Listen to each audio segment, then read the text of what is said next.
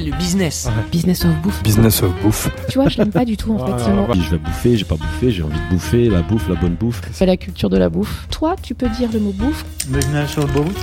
Dans le business of bouffe, c'est comme ça qu'on dit ici. Tout à fait. Je suis très content de dire bouffe. Nous sommes Daniel et Philibert. Daniel est brésilien et vit à Paris depuis plus de 10 ans. Il est amateur de vin nature et adore cuisiner.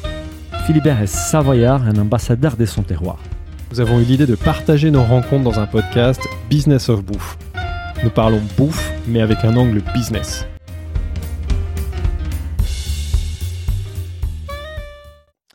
Bonjour, nous sommes aujourd'hui chez Business of Bouffe. Euh, Je suis comme d'habitude avec mon associé et ambassadeur de la Savoie, Philibert Chambre. Bonjour Philibert. Bonjour Daniel. Et aujourd'hui, nous avons deux invités spéciaux qui aiment beaucoup le- les muesli. Nous sommes aujourd'hui avec euh, les Muesli Boys. Euh, nous sommes avec Dikang Bakang et Bakang Bakang. Bonjour. Bonjour. Bonjour. Euh, les gars, avant de démarrer, est-ce que vous pourriez vous présenter en deux mots? Ouais, euh, bah, je m'appelle Bakang, euh, Musli Boys à plein temps du coup, et euh, je m'occupe de la logistique euh, chez Dire Musli. Alors moi je m'appelle Dicom, donc je suis le frère de Bacan et pote de Sylvain, j'ai 32 ans et euh, voilà, je suis euh, en charge de tout ce qui est branding et marketing chez Dire Musli. Super, c'est un plaisir de vous rencontrer. On a on a un pote en commun qui est Étienne Glémaz. On va on va en Mhm. parler plus tard. Bon, Je- salut. On salue déjà. Euh, J'avais juste une question parce qu'en préparant, euh, il y a un truc qui m'a qui m'a attiré l'attention. En fait, c'est les les prénoms euh, parce que tu t'appelles euh, Dicom Bakang et tu t'appelles Bakang Bakang et, et et je voulais savoir quelle est votre origine et surtout qu'on- pourquoi euh, les prénoms qui est qui est égal qui est pareil au nom.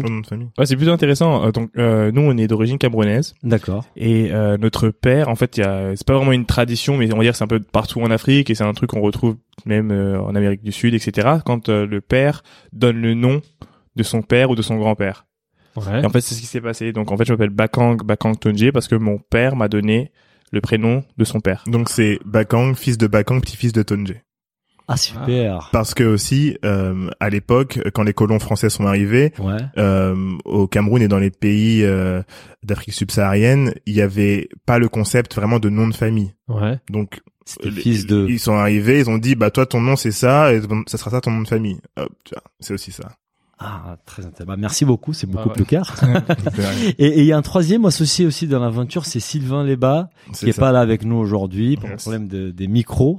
on avait Mais on salue, on salue. On salue et donc Sylvain euh, avec euh, c'est c'est vous trois en fait c'est les Muesli Boys et à l'origine du projet. C'est ça exactement. Alors du coup, comment vous êtes arrivé à la bouffe? Ça, c'est une question rituelle qu'on pose toujours euh, en introduction de nos podcasts. Comment vous êtes arrivés tous les trois ou...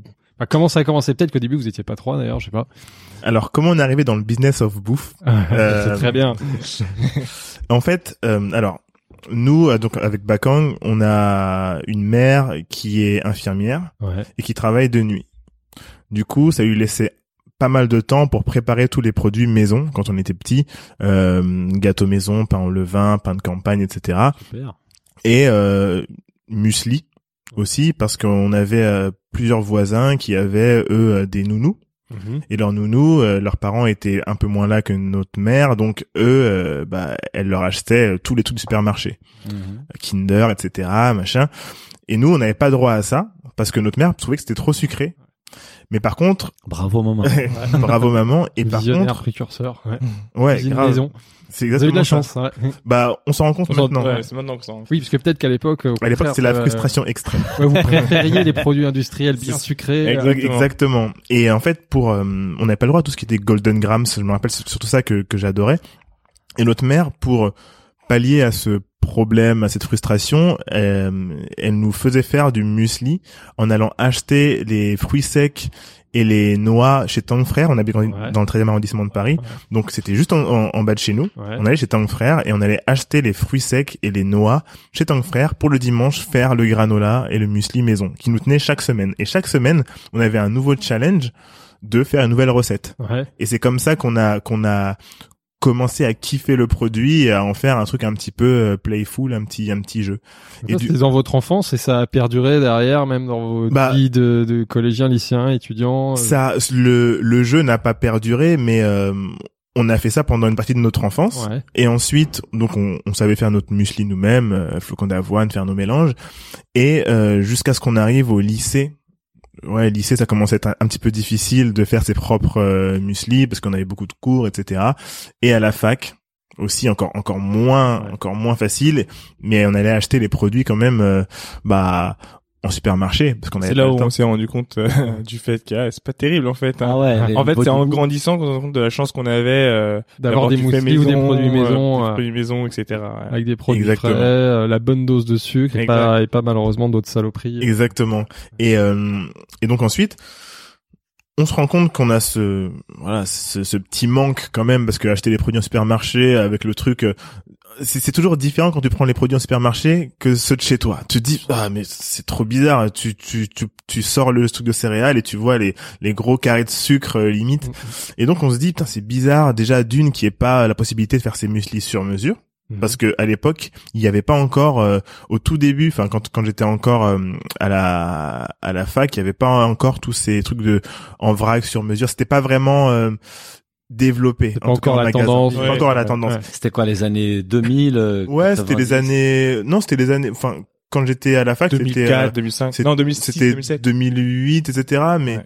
il y avait euh, je me rappelle que Auchan était un des premiers à- enfin près de chez moi à proposer du vrac Ouais. Ouais, le- les très grands Auchan, ils avaient un rayon vrac, mais euh, Parce qu'on n'allait pas trop dans les magasins bio, quoi. ouais. Ouais, nous on va on va publier donc euh, c'est dimanche euh, donc ce sera bah, l'épisode précédent vôtre un, un, un épisode avec euh, euh, Célia Hennesson qui est la directrice générale des réseaux VRAC en Mhm. France et elle nous racontait qu'en fait les VRAC euh, c'est une explosion je pense que 2013 euh, euh, par rapport à 2019 ça fait x 12 ouais. Aujourd'hui, euh, les- c'est un marché d'un milliard deux, c'est énorme. Ça Énorme. explose donc euh, c'est clair qu'en 2008 c'était un tout petit marché Ouais. euh, C'était c'était un, un, un tout petit marché et nous bon il y en avait plein qui étaient déjà sur le secteur en termes de de grands magasins qui décidaient de rendre le truc accessible etc.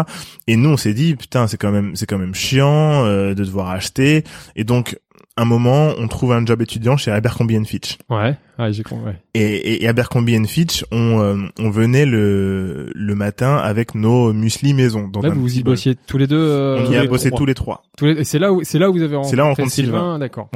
c'est là où on rencontre Sylvain euh, parce que c'était le seul avec nous deux à venir avec son muesli maison, fromage blanc, etc. Sylvain, il est, il, il est d'origine euh, euh, américain, c'est ça, Ouais, américain. il est franco-américain, vietnamien. Donc il a aussi la culture. Lui, comment ça lui est venu ça? C'est il a la culture de la bonne, c'est trop euh, de faire euh, ses produits maison. euh. En fait, la façon dont on Sylvain, c'est, euh, faut imaginer, on est donc euh, dans le bâtiment Abercrombie Fitch. Euh, Il y a euh, un réfectoire, tout le monde se pose, et il y a du monde. On est à peu près 1200 employés qui, qui tournent, euh, Ouais, ouais, donc ouais. il y a beaucoup beaucoup de monde. Et euh, t'as Sylvain qui est assis dans le coin du sur le coin d'une table avec son petit messenger Ouais. et il est juste en train de manger son granola et je le vois comme ça et je me dis je me dis putain mais lui c'est nous C'est un copain de Muesli. et tu sais, euh, voilà, donc je vais le voir, je me rends compte, enfin, tu sais, tu essaies de lui parler, je me rends compte qu'il est pas français, etc. Donc on échange et tout.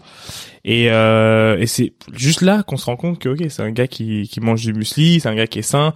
On est dans une dans une infrastructure où les gens font beaucoup de sport. Mhm. Euh, et en fait, lui commençait déjà, euh, il y avait déjà des gens qui lui demandaient euh, à avoir des petites recettes, etc. Parce qu'il y avait beaucoup beaucoup de sportifs. Et il en faisait partie. Donc euh, Lui, il le faisait pour ça justement. C'est parce que en tant que sportif, il soignait son fait. alimentation. Ouais. D'accord. Ouais, ouais, ouais. Ah ouais, il avait un corps, pas toujours, mais il avait un corps, mais j'avais jamais vu autant d'abdos. Euh, donc voilà, et euh, et donc il a commencé à en distribuer et euh, quand on a commencé à vraiment faire connaissance, on, on a vu qu'on avait un peu cette passion en commun. Donc on l'a juste aidé sur le sujet, on faisait nos propres recettes et au début on donnait ça gratuitement, vraiment gratuitement. Et puis quand tu passes euh, à donc 10 aux personnes, gens, euh, au bureau Les euh, collègues, Ouais, il les est- on voulait potes, goûter en euh, gros, ils venaient nous voir. C'était même pas vous les goûter, c'était plutôt ils allaient voir Sylvain. Eh, écoute, j'ai vu que t'avais donné des recettes. Est-ce que je peux goûter moi aussi Ouais. Et du coup, tu te retrouves à amener, je sais pas, une dizaine de sachets. d'accord Donc, tu commences à faire payer aux gens. Nous, on leur faisait payer le prix euh, vraiment euh, d'achat de- des matières premières. sympa tout ça fait maison quoi dans Fait au Les maisons, voilà. et Et tout. Justement, j'ai une question là à ce stade. Que- Comment on fait un bon, enfin un bon muesli justement? Parce que- Alors, Ah. euh, avant de commencer à parler de ça, Ouais. il Ah, faut expliquer la différence entre muesli, granola. ah bah merci Allez-y, ah bah merci Non, parce non, que non. moi je me Non. posais la question Ouais. la question hier. on nous a on nous a beaucoup trop demandé en fait le muesli ça a été inventé par euh, un suisse allemand nutritionniste Ouais. qui s'appelle Bircher. Bircher Bircher, d'accord. et en fait euh, il s'est rendu compte en allant dans la montagne en Suisse en suivant des bergers que les bergers se nourrissaient de flocons d'avoine avec euh, un sorte de laitage ou un yaourt qui lui tenait toute la journée ou Mhm. toute la matinée, une partie de la journée. Il s'est dit, c'est trop bien parce que ça réduit le sentiment de satiété. Ça permet aux gens de manger des produits équilibrés avec un petit fruit, etc. et de pas avoir faim, de pas avoir la fringale Mhm. euh, de 10 heures ou de 9h30. Et donc, il s'est dit, bah, je vais essayer de travailler sur ce produit. Et du coup, le Bircher muesli est né. Donc ça, ça c'est le muesli euh, qui a Originel, ouais. originel, qui a des des euh, des des embranchements ensuite parce que tu peux le manger sec avec euh, flocon euh, avec euh, yaourt, etc. Mhm. Mais le muesli, c'est le fait de mettre du flocon d'avoine, peu importe la forme dans laquelle elle est. En fait, c'est un type de céréale, peu importe Ouais. la forme dans laquelle elle est, avec un laitage et un yaourt et et, et un fruit. Un fruit. D'accord. C'est ça. Ça, ça c'est ce qui s'appelle donc un. Ça, c'est ce qu'on va dire la supernova. C'est Ouais. la holding. Ah bah, Et ensuite, Après, il y a plein de la déclinaisons déclinaison, depuis. ouais. dont le granola. Ouais. Le granola, ça a été créé par les frères Kellogg's. Ah, Ouais. Les frères Kellogg's, ils ont fait un test une fois, c'est de mettre un- les flocons d'avoine avec un liant, donc du miel, un truc comme ça, Ah, d'accord. et le mettre au four. Et ça a fait un truc toasté, sucré. Ils ont dit, ah, on tient quelque chose. Ah, dès que la, la- le- les céréales sont cuits, c'est un granola. Enfin, Avec cuit avec un liant. Quand c'est cuit avec un liant, ça devient, euh, c'est toasté, et du coup, c'est beaucoup plus sucré. Et du coup, ils ont appelé ça granola. D'accord. Voilà un C'était peu. le granola avant les gâteaux granola. Ouais. Qui a rien à voir, en fait, le gâteau granola après, bien Ça sûr. n'a rien à voir. Donc, le muesli, c'est la base de tout. Ouais. Et ensuite, c'est juste des noms différents pour différencier le truc. Mais à la base, euh, tout c'est du Et muesli. vous, ce que vous faisiez, euh, votre mère à l'époque, c'était granola ou muesli C'était muesli et granola. Ouais, la- Ah, faisait les deux. Ouais. Donc elle- le granola est plus riche. Est plus Euh, riche. ouais, d'accord. Et, et, et, et tu verras, enfin, avant en tout cas, avant que les termes commencent à changer, euh, dans les magasins, tu lisais muesli croustillant. Ah, Et encore aujourd'hui. Il y a, il y a muesli croustillant. Et donc, oui, c'est qu'après, les marques ont inventé des trucs, ouais. Et donc voilà, c'est ça. Et Bah, sur le merci. muesli, là, j'ai- j'ai j'ai la question que tout le monde se pose. La, la, la, la différence entre un bon muesli et un Alors. mauvais muesli, justement. bon. La différence entre un bon muesli et un mauvais muesli, alors moi je dirais que c'est euh, la capacité à rendre le produit gourmand tout en étant peu sucré. Ouais. Et donc beaucoup de gens pensent que gourmand c'est forcément très sucré, donc ils vont doser en sucre. Mhm. Euh, Aujourd'hui, il y a des liants qui ont un indice glycémique euh, assez bas euh, que tu peux utiliser pour faire un Par muesli. exemple. Le miel. Euh, le, le yacon, Sirop. Ah, non, d'accord. le sirop de yacon, c'est de la de la poire de terre. Ah. Ouais. Et en fait, tu tu Ça euh, donne un goût sucré. ça mais donne un goût sucré sans sans avoir le shoot de de de sucre qui t'excite et qui retombe directement Ouais. et du coup qui peut te te bah te, te donner faim Ouais. rapidement après. Moi personnellement, un bon muesli, euh, il doit être euh, gourmand, un peu sucré, mais juste sucré euh, grâce aux fruits et surtout un peu croustillant. Mhm. Euh, Il y a pour moi beaucoup de muesli qui sont un peu trop fades. Mhm. À partir du moment où tu vas ajouter des petites graines pour que ça croque un peu sous la dent, euh, tu peux avoir un très bon muesli. Et ça reste du muesli. hein. Mais c'est qu'intéressant, comme tout dans la bouffe, c'est que chacun son goût pour pour les muesli. Et, exactement. et, et- et là, c'est qui est intéressant, c'est qu'après vous, vous allez plus loin. Bon, on va parler de ça plus tard, Mm. mais vous allez presque personnaliser, presque non, vous allez personnaliser les muesli en fonction des goûts personnels et Mm. des besoins nutritionnels, etc. Exactement. Bon, revenons donc sur, sur, ouais. pour la bouffe. Donc vous avez vous avez été éduqué par une mère incroyable qui vous a appris ce qu'était la bonne bouffe et, et qu'il fallait pas manger des produits trop transformés. Vous rencontrez Sylvain, qui est dans le même délire que vous. Dans les mêmes Ouais. délires que vous. Qu'est-ce qui se passe après? Et comment vous montez une boîte? Alors, c'est c'était euh, vraiment organique, je dirais. En fait, on a commencé à apporter nos nos produits, donc euh, nos produits dans des petits sachets parce qu'il fallait bien le donner aux gens. Et au bout d'un moment, nos amis, donc collègues, nous disaient les mecs, euh, si vous montez une boîte, moi franchement, je vous achète le produit. Hein. Moi, je kiffe autant que vous, vous que vous montriez, que vous euh, montiez une une marque, créez une marque. Moi, vous vous le vendez ça sérieusement, vous faites un, un vrai truc. Hein. Mhm. Et du coup, nous, on se dit, euh, ah ouais, euh, ça, ça pourrait être pas mal. Et, et puis, du coup, on en parle entre nous. Et ce qu'on fait en bon, euh, en, en bon chercheur, eh ben, on va voir, euh, on regarde sur Internet et on regarde la taille du marché, euh, ce que ça représente aux États-Unis, etc. Parce qu'on connaissait déjà pas mal de marques américaines, déjà, parce que on est curieux de nature et comme euh, voilà, on est des communicants et qu'on aime bien la bouffe, ben, on regarde ce qui se passe. C'est très, très simple. Et donc, on se dit, ah, là, euh, on a envie de se lancer, il y a un vrai truc, mais quand on regarde les chiffres du marché euh, en France, et les projections du marché, euh, tout mettait dans le- tout tendait vers le rouge. Ouais. Il disait le marché des céréales, il est en chute. Mais à l'époque, dans la grande distribution. À l'époque, dans la grande ça, distribution. Et en fait, tous les voyants étaient au rouge, mais tous les voyants Instagram étaient au vert. C'est-à-dire, je m'explique, c'est-à-dire que non, c'est, on avait Instagram et on allait regarder euh, dans les feeds un C'était peu. vos comptes perso à ce moment-là. on n'avait pas, de- euh, on n'avait pas de non compte perso, mais c'était. Vous aviez euh, déjà créé un compte? Non, pas encore, pas encore. Non, Euh, non, moi non, j'avais mon petit T'avais ton compte. compte, euh, t'avais ton, ouais. ton ouais. compte. Et en fait, on, on regardait et on voyait que dans tous les autres pays anglo-saxons qui sont vachement avancés par rapport à nous, donc il y a trois à quatre ans d'avance, euh, il y avait le muesli, le granola, euh, qui qui euh, qui était Euh, le truc tendance. No- euh, notamment aux États-Unis. Il y, en- a un de vous, je crois que c'est toi, Dicom, qui a, qui a bossé aux, enfin, qui a, qui a fini tes études, qui a fait un an d'études. euh, mon frère et ah, moi pardon. aussi. Ouais, tous les Ouais, deux, d'accord. Tous les deux. Donc euh, et euh, donc là, vous avez chopé la culture américaine. Ouais, vous avez vu aussi des choses. euh, Ouais, ça vous regardez beaucoup, d'accord. ça c'était bah nous nous on a on a passé notre euh, dernière année de lycée aux États-Unis. Ouais. Donc euh, voilà, c'était euh, il y a un peu le mindset, mais voilà, on s'est rendu compte que Instagram contredisait euh, Les ce, que, ce que études, disaient les euh, études de, de bah, LSA, etc. Et donc on se disait, on va on va aller avec notre nos tripes parce qu'on le voit quand même qu'il y a un truc et, et, et, et on avait calculé que en France on est toujours en retard. Ouais. Donc la tendance, elle va s'inverser forcément. Puis plus que la tendance, Ouais, ça dépend quand même sujets, un- mais oui, c'est vrai oui, que parfois ouais. les, les...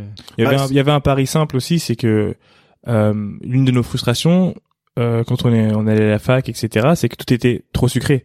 Donc, si nous, en tant que euh, on était jeunes adultes, on va dire, et euh, on se rend compte que tout est sucré, il y a toute une population qui euh, potentiellement pense comme nous. Et en fait, la tendance et le fait que ça aille vers le rouge, c'était surtout tous les céréales sucrées. Et il y avait juste pas d'offres on- saines, sympas, Ouais. euh, à proposer à des gens qui, il y avait vraiment un shift de la consommation, des gens qui Mhm. font beaucoup plus attention à là, ce qu'ils on est en 2014-2015, c'est ça? 2000. 14. Euh, là, on est même 2014. en, en ouais, on est en 2014, on va dire. Ouais. Surtout qu'à ce moment-là, en effet, il y a une prise de conscience sur le Mm. sucre. Il y a Exact. plein d'études qui sortent sur le, les Ouais. risques d'une consommation. Il y avait des scandales Les gens prennent conscience Ouais. que Ouais. manger trop sucré devient dangereux pour la santé. Exactement. L'OMS qui fait des recommandations. C'était même, vous allez c'était là-dedans. même dans, en 2013, je dirais. Ouais. 2013. Ouais, en ça, 2013 qu'on a commencé à, à regarder et ensuite le en- entre le moment où tu commences à te dire Il y a un ok truc à il y a un faire. truc à Ouais. faire et le moment où tu commences euh, à vraiment euh, avoir euh, ton logo etc et on était déjà en 2014 Donc c'est déjà Instagram à ce moment-là qui, bon, on en reparlera Ouais. après d'Instagram parce que c'était important dans, vos- dans votre croissance et tout, mais c'est déjà Instagram aujourd'hui qui, à ce moment-là, qui vous donne euh, ouais cette, cette conscience du marché et l'évolution. euh. Ouais, moi c'était clairement ça. Euh, Quand quand quand j'étais à l'école, on avait dû faire un, un projet sur le PSG, etc. Et euh, les tendances, en fait, euh, comment faire en sorte que le PSG devienne une marque. Mhm. Et à l'époque, c'était c'était déjà les débuts d'Instagram. Et je suis allé voir sur Instagram ce que faisait Arsenal et Ouais, les autres clubs. Et en fait, c'était déjà Déjà le, ouais, c'est déjà le C'est vrai que les réseaux sociaux permettent d'écouter les tendances. euh, ouais. Exactement, dans d'autres pays. ouais, donc c'est ce qu'on a fait. Et donc, euh, on se dit, ok, il y a ça. Ce qu'on ce qu'on va faire, c'est commencer à vendre, donc créer un Instagram euh, officiel sans logo, euh, juste avec des photos d'inspiration. Et du coup, il s'avère qu'on est devenu un des premiers sites, un, un Là- des premiers sites. Là, le nom à ce moment-là, il y a pas de Ça nom. fait là a- déjà dire. Non. Alors, déjà dire Mousli ou pas le, au moment où on a créé euh, le compte Instagram, c'était après avoir réfléchi au nom. Ouais. euh, que, que je revienne bien. Ouais. On a on, en tout le nom pour le trouver, ça nous a pris euh, on a fait une liste de 50 noms, ça nous a pris allez moins d'une semaine. Ouais. Donc là, tous les trois brainstorming et vous avez trouvé vous Ouais. le nom. euh. Muesli Boys, en fait, euh, c'est un nom qu'on a gardé, mais c'est euh, les employés qui nous appelaient comme ça, en fait, Ouais, euh, c'est- Ah. nos collègues, en fait. Mais les premiers comptes, c'est quoi? C'est Muesli Boys? Non, c'est d'abord Dear Muesli. Dear Dear Muesli, Muesli, ouais, D'accord. d'abord. Dear Muesli, mais c'est un logo pour l'instant, un Muesli, identité graphique. Sans logo Donc en là, fait. vous créez euh, un compte Instagram, dire Mousli, et vous commencez, comme tu disais, tu commences à mettre, vous commenciez à mettre des photos de, Non, c'était de ça. Ouais. des photos de muesli qu'on prenait sur d'autres comptes ou qu'on faisait nous-mêmes. Ouais. Euh, et en fait, on, on s'est dit comment on construit une communauté. On construit une communauté autour de ce que les gens aiment. Mm. Donc, avant même de créer ta marque et de montrer ton logo, si tu postes ce que les gens aiment et tu fédères autour d'un produit ou Ils d'une vont venir à vous. Ouais. les gens vont venir. Ouais. Et surtout, qu'on écrivait en français et les gens nous disaient ah ça fait du bien d'avoir un compte qui poste des trucs sur le muesli mais en français En parce français. que en anglais Ah, ah, les gros comptes qui marchaient bien à l'époque, c'est que des comptes américains, ouais, anglo-saxons, etc. Et euh, et donc on, on crée sur Instagram, on commence, on on intègre un un un, un truc qui s'appelle euh, le cantillon. C'est quoi les cantines Ah oui. Le cantillon, c'est euh, en gros c'était un mini accélérateur euh, qui qui venait de se lancer. En fait, c'était aussi en mode startup. Il venait de se lancer et en fait on était euh, ouais c'était des anciennes l'INSEAD Ouais, et en fait c'était euh, on était le premier batch test. ouais. Le batch test, c'était bah voilà, on va voir si on peut. Euh, euh, euh, enfin, ils voulaient voir s'ils ont, s'ils pouvaient aider euh, quelques entrepreneurs à passer de zéro à à un. Ouais. Et donc euh, c'était euh, trois week-ends de suite, donc du vendredi, du, du jeudi au dimanche, Mhm. intense sur bah voilà euh, euh, un peu business model, etc. Vous avez des coachs, euh, des gens qui viennent vous accompagner. c'est ça? Ouais, ouais, il y a, y a, c'était très succinct. C'est, mais euh, on, on avait euh, le mec de, euh, ça s'appelle comment euh, le truc Bien internet là, Euh, internet, les, hum, ah merde, enfin bref, il y avait euh, ouais le gars, un gars de Bio c'est bon qui est venu. En fait, les mecs du du cantillon, c'était des, c'était des anciens de l'INSEAD, ils étaient super connectés. Ouais. Donc ils ont fait venir plein de mecs avec qui on a pu discuter assez rapidement, mais très très Un brièvement. incubateur euh, qui permet. Mais c'est un de- incubateur sans avoir des locaux en fait. Ouais. C'était vraiment en C'était à mode, euh, l'Epitech. Ouais, c'était c'était c'était dans le bureau Mais de c'était trois week-ends et après c'était après après plié, ouais, voilà, ouais, ça. ouais, ouais, c'était ça. Mais ils nous ont appris à stage, vendre très ouais. vite. Ouais. On vendait déjà naturellement, Ouais. mais eux derrière, ils nous ont euh, formés en trois week-ends euh, pour vendre extrêmement vite. Donc, euh, le, par exemple, il y avait un test qui était intéressant, c'est est-ce que vous êtes capable de vendre cette boîte vide? Donc, en fait, on allait se balader dans l'Epitech avec une boîte vide. Dedans, on demandait à nos futurs clients d'imaginer qu'il y avait des céréales, donc on vendait nos recettes, etc. Et on leur disait, voilà, est-ce que tu voudrais acheter? S'ils disaient Oui. oui. la semaine prochaine on revenait. Mais Donc, eux, ils payaient tout de suite. ils payaient Ah, tout de suite. D'accord. C'est très bien. Précommande. On Ouais. Ouais. précommande et ils Mhm. nous donnaient l'argent tout de suite. Donc c'était vraiment un mindset Pour qui nous travailler l'état d'esprit, la Exactement. commande. euh, c'est ça, Mm. parce que justement, euh, beaucoup de gens, en tout, cas, en tout cas, qui étaient dans ce truc-là, c'était, euh, il faut que je perfectionne mon truc et je lance dans 3, 4 mois, 5 non. mois, Ouais, alors voilà. que, tu vois. Suite. c'est, Ouais. euh, C'est essaye maintenant déjà pour voir bah, s'il y a va à à l'encontre du marché pour tester ton produit, apprendre, et puis pourquoi pas d'ailleurs te faire financer par la précommande. Et vous aviez déjà commencé à faire ça quand vous étiez À euh, oh, bien sûr parce que vous vendiez déjà vos vos vos, vos muesli euh, Et vous, finalement, vous aviez pas eu d'expérience professionnelle. En fait, vous avez monté Diamusli tout de suite, parce que tu disais que t'étais- c'était des stages étudiants, donc vous étiez étudiant, c'est vraiment tout de suite en Euh, sortant de bah- l'école. Vous avez pas eu d'expérience professionnelle avant Bah, Si moi, euh, si, si, quand même, avec les stages. Oui, avec des Sta- stages, mais ouais. vous avez pas été en, en poste encore. Donc vous avez Non. vraiment créé tout de suite euh, entrepreneur Quasi, dans l'âme. Ouais, Quasi ouais, tout de suite, ouais. ouais, quasiment tout de suite parce que euh, on disait si c'est pas maintenant, euh, ça sera quand? Et comment vous avez financé les lancements? Euh, Je lisais que c'était avec un, un tout petit budget en Ouais. fait, euh, parce que vous étiez Ouais, étudiant, vous ouais. n'avez pas fait des levées à ces moments-là, vous étiez vraiment. Et les granolas, bah c'était quoi? Vous achetiez un peu les les les, les la matière prenait la- première, ouais, ouais. vous faisiez à la maison, donc ouais, euh, ça. avec très peu de budget, vous avez pu démarrer l'activité. Et moi, j'ai un truc important à dire à, à Ouais, ce sujet-là, c'est que euh, on entend souvent euh, des gens dire oh ouais, arrête ton travail et va monter ta boîte. Euh, je suis pas trop trop d'accord avec ça, Ouais. dans le sens où je le suis si euh, tu as travaillé pendant deux ans dans ta boîte et tu sais que tu as deux ans de comment d'acédique. Mhm. Et là, oui, effectivement, vas-y. Ouais, ouais. Pôle emploi, mais sinon, le premier financeur de euh, ta startup, c'est ton emploi. Ouais, plein ont Et ça, il faut, il y a beaucoup de gens qui disent ouais, mais est-ce que je devrais, est-ce que je dois arrêter? Attends, est-ce que t'as un peu de temps de, tu vois? Et voilà. c'est- Du que oui, c'est, c'est faut pas, il faut pas quitter son job et ensuite se dire, je vais monter ma boîte. Tu montes ta boîte pendant que tu es dans ton job et quand ça, quand, quand les deux ne peuvent plus, euh, Oui, parce que Euh, parfois c'est quand même un peu difficile de monter sa boîte ou de créer sa boîte en parallèle d'un job où tu Ouais, bosses la semaine ouais. et tout. Mais Bah, je crois que vous, vous l'avez fait, hein, c'est ce que ouais, je- nous- dans une interview, vous avez vous bossiez encore chez Abercrombie et le, le soir vous faisiez les premières livraisons, Ouais. les En fait, week-ends. Au début, en réalité, c'est possible. C'est Ouais. juste que il y a un endroit où tu vas devoir, il y a un sacrifice. quelque- Ah oui, ça va être ce week-end, moment-là, ta t'as plus- soirée, T'as plus de vie perso. ouais, mais t'as plus de vie perso. Mais t'es en train de créer quelque chose de fantastique et c'est ça dont on parle aujourd'hui. C'est ça. cool, ouais, ouais. ou bien au moins tu peux tester, savoir si ça va fonctionner ou pas. Et si ça crache, euh, limite t'auras pas perdu ton job, tu vois. Et, et, et si on revient donc sur les départs, donc vous vous vous vous faites euh, un peu accompagner par cette euh, cet organisme qui vous, Mm. vous aide à incuber un peu l'idée, vous aide à, à, à vendre. Comment vous passez à l'étape supérieure? Je disais que vous avez à un moment donné, euh, vous étiez à les stations F. Comment ils marquent Ouais. des, des Bah- granolas, des muesli arrivent à les stations F? Alors, avant Station F, Ah. ouais, il s'en est passé des choses. Mais alors, on est là pour tous. On veut alors, avant Station F, euh, du coup, on a, on a vraiment lancé avec 700 euros. 700 euros, qu'est-ce que ça permet de faire? Acheter de la matière première, mais pas assez pour, euh, pour travailler avec un fournisseur.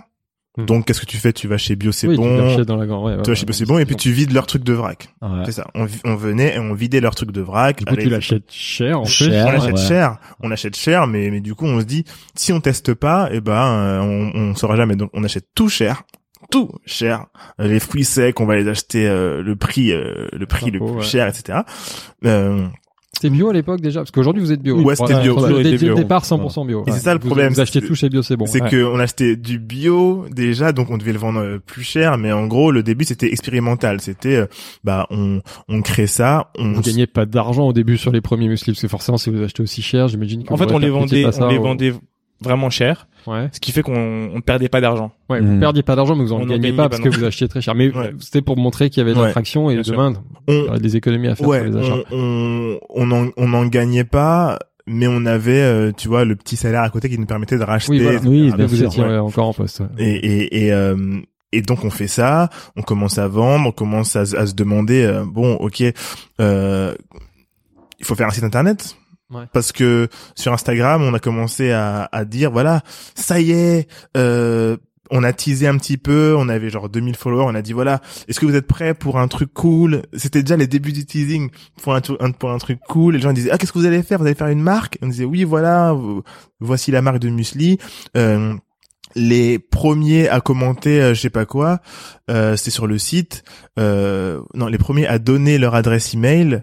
Euh, on vous contacte pour vous euh, pour vous proposer d'avoir accès au site qui était une vieille landing page Ouais. fait par un, un collègue de chez Abercrombie Ouais. qu'on remercie d'ailleurs Guillaume Oculi, merci beaucoup, qu'on a échangé contre des muesli Top. et, et, et on n'avait pas d'argent et euh, et du coup les les gens de Paris intramuros ont pu commander sur le site. On leur a dit Déjà, voilà. donc le site était déjà, un e-commerce. en fait. Le- Vraiment une landing page où on donne son adresse mail Ouais, et derrière. email. euh, Genre, genre, on a, ouais, en fait, la première fois, c'était une landing page où tu donnes ton mail, et ensuite, on a fait un truc avec un, un, c'était PayPal. Ouais. En fait, on a dû se créer un PayPal Pro, et du coup, on s'est dit, mais comment, euh, mais comment on fait pour pouvoir vendre légalement?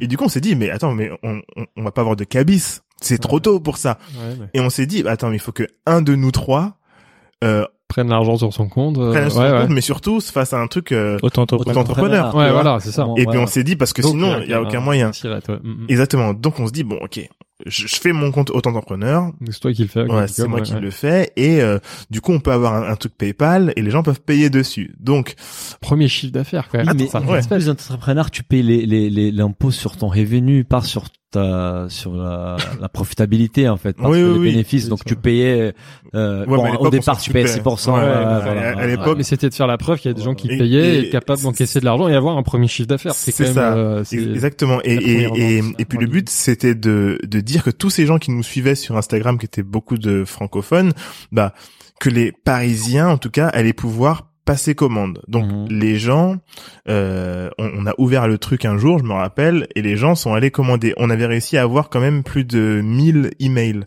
Non. 1000 emails, mais pas 1000 commandes. Hein. 1000 emails en combien de temps? Euh, c'était en, en en un mois, un truc comme Ouais, c'est pas mal. ça. Ouais. Belle collecte de leads. 1000 emails et ensuite on a dit voilà vous allez pouvoir commander à partir de maintenant mais que Paris intramuros parce que Oui. Il faut pouvoir livrer après. parce qu'à ce moment-là en fait on sait pas comment envoyer parce Ouais. qu'on n'a pas de compte pro à la poste Ouais. donc on se dit bah on- c'est vélo, là. On va se Ouais. déplacer et vélo. du coup on reçoit les commandes et on dit ok on va vous livrer pendant toute la semaine Donc t'as Attends. 1000 contacts et que ça y a eu combien de commandes au début? Enfin, Euh, la séquence dont tu parlais. Ouais, il y a une cinquantaine, Cinquantaine, ouais, une cinquantaine. Cinquantaine. ouais. Après, il faut Ouais. sortir. 10 balles, le- les muesli en moyenne, c'est Mm. moyens quoi, 20 balles. non euh, c'était ouais c'était 20 balles Ouais. Ouais, Ça ouais. fait quoi, 1000 euros quoi de. Ouais ouais. Ouais. ouais et Et les 50 commandes, bah maintenant il faut aller les livrer. maintenant on peut les livrer Alors, Faut les produire d'abord. Il faut les produire, c'est vrai. Et il faut ça les c'est bon. Et, vous vous produisez où d'ailleurs? C'est chez l'un ou Bah, chez l'autre? chez j'imagine, moi. dans ta cuisine Ouais, en fait, ce qu'on faisait, c'est qu'on achetait le vrac, donc le flocon d'avoine tout brut avec les fruits, etc. Parce qu'on avait quand même fait des recettes et Bien tout, euh, machin. Et là c'est un muesli, hein, c'est pas granola, il y a pas de Ah, cuisson. c'était un granola. Granola, Donc il y a de la cuisson, donc il faut Ouais, un four. Ouais. il faut un four. Ah, Bah, tout était- tout Vous avez fait ça dans un four ménager alors Bah, pour ménager, le Ah, petit four et Tu faisais que des petites, que des petites. Bah euh, nous à la maison, ça arrive. Ma femme, elle fait de, fait du granola à la maison. Oui, voilà, ouais. Après Bah, c'est des petites quantités. Bah nous on a essayé de faire ça en plus grande quantité et du coup toute la journée Le four il tournait toute la journée voilà. il tournait on était allé acheter des sacs euh, en craft chez Rétif Ouais. Type, alimentaires. Fournisseur de ouais c'est ça. de- euh, chez euh, c'est un fournisseur et du coup euh, à l'époque on n'avait pas de en fait on avait déjà créé un logo mais on n'avait pas l'argent pour euh, acheter euh, tu vois euh, 500 logos que, que Stickers. Ah, les stickers, ouais, ouais, bien sûr. stickers. on ouais, n'avait pas ça. minimums de commandes, t'es obligé d'en prendre 5. Exactement. Et donc on s'est dit comment on peut faire? On est allé chez euh, chez Office Depot Ouais. et tu sais en fait ils vendent des, des plaques avec des trucs déjà pré pré coupés. Mhm. Et en fait nous on calait sur notre ordinateur les logos Ouais. pour que les logos fassent euh, soit dans le dans le rond parce qu'avant Ah, en oui, fait on, ouais. on les découpait au ciseau avant Ouais, ouais. pour les coller on se disait bah de toute façon c'est produit minimum viable Système D, mais Ah, c'est ouais. ouais, c'est bien. Ça permet de Mm. tester le truc C'est sans ça. trop dépenser d'argent. exactement nous ce qu'il faut savoir c'est qu'on était vachement dans euh, tout ce qui était euh, euh, start-up c'est-à-dire on regardait toutes les vidéos YouTube Ouais. Lean, euh, Ouais, lead Y Combinator euh, ouais voilà. Tester rapidement, échouer pas cher, donc euh, dépenser pas trop, Produit et minimum pour pivoter.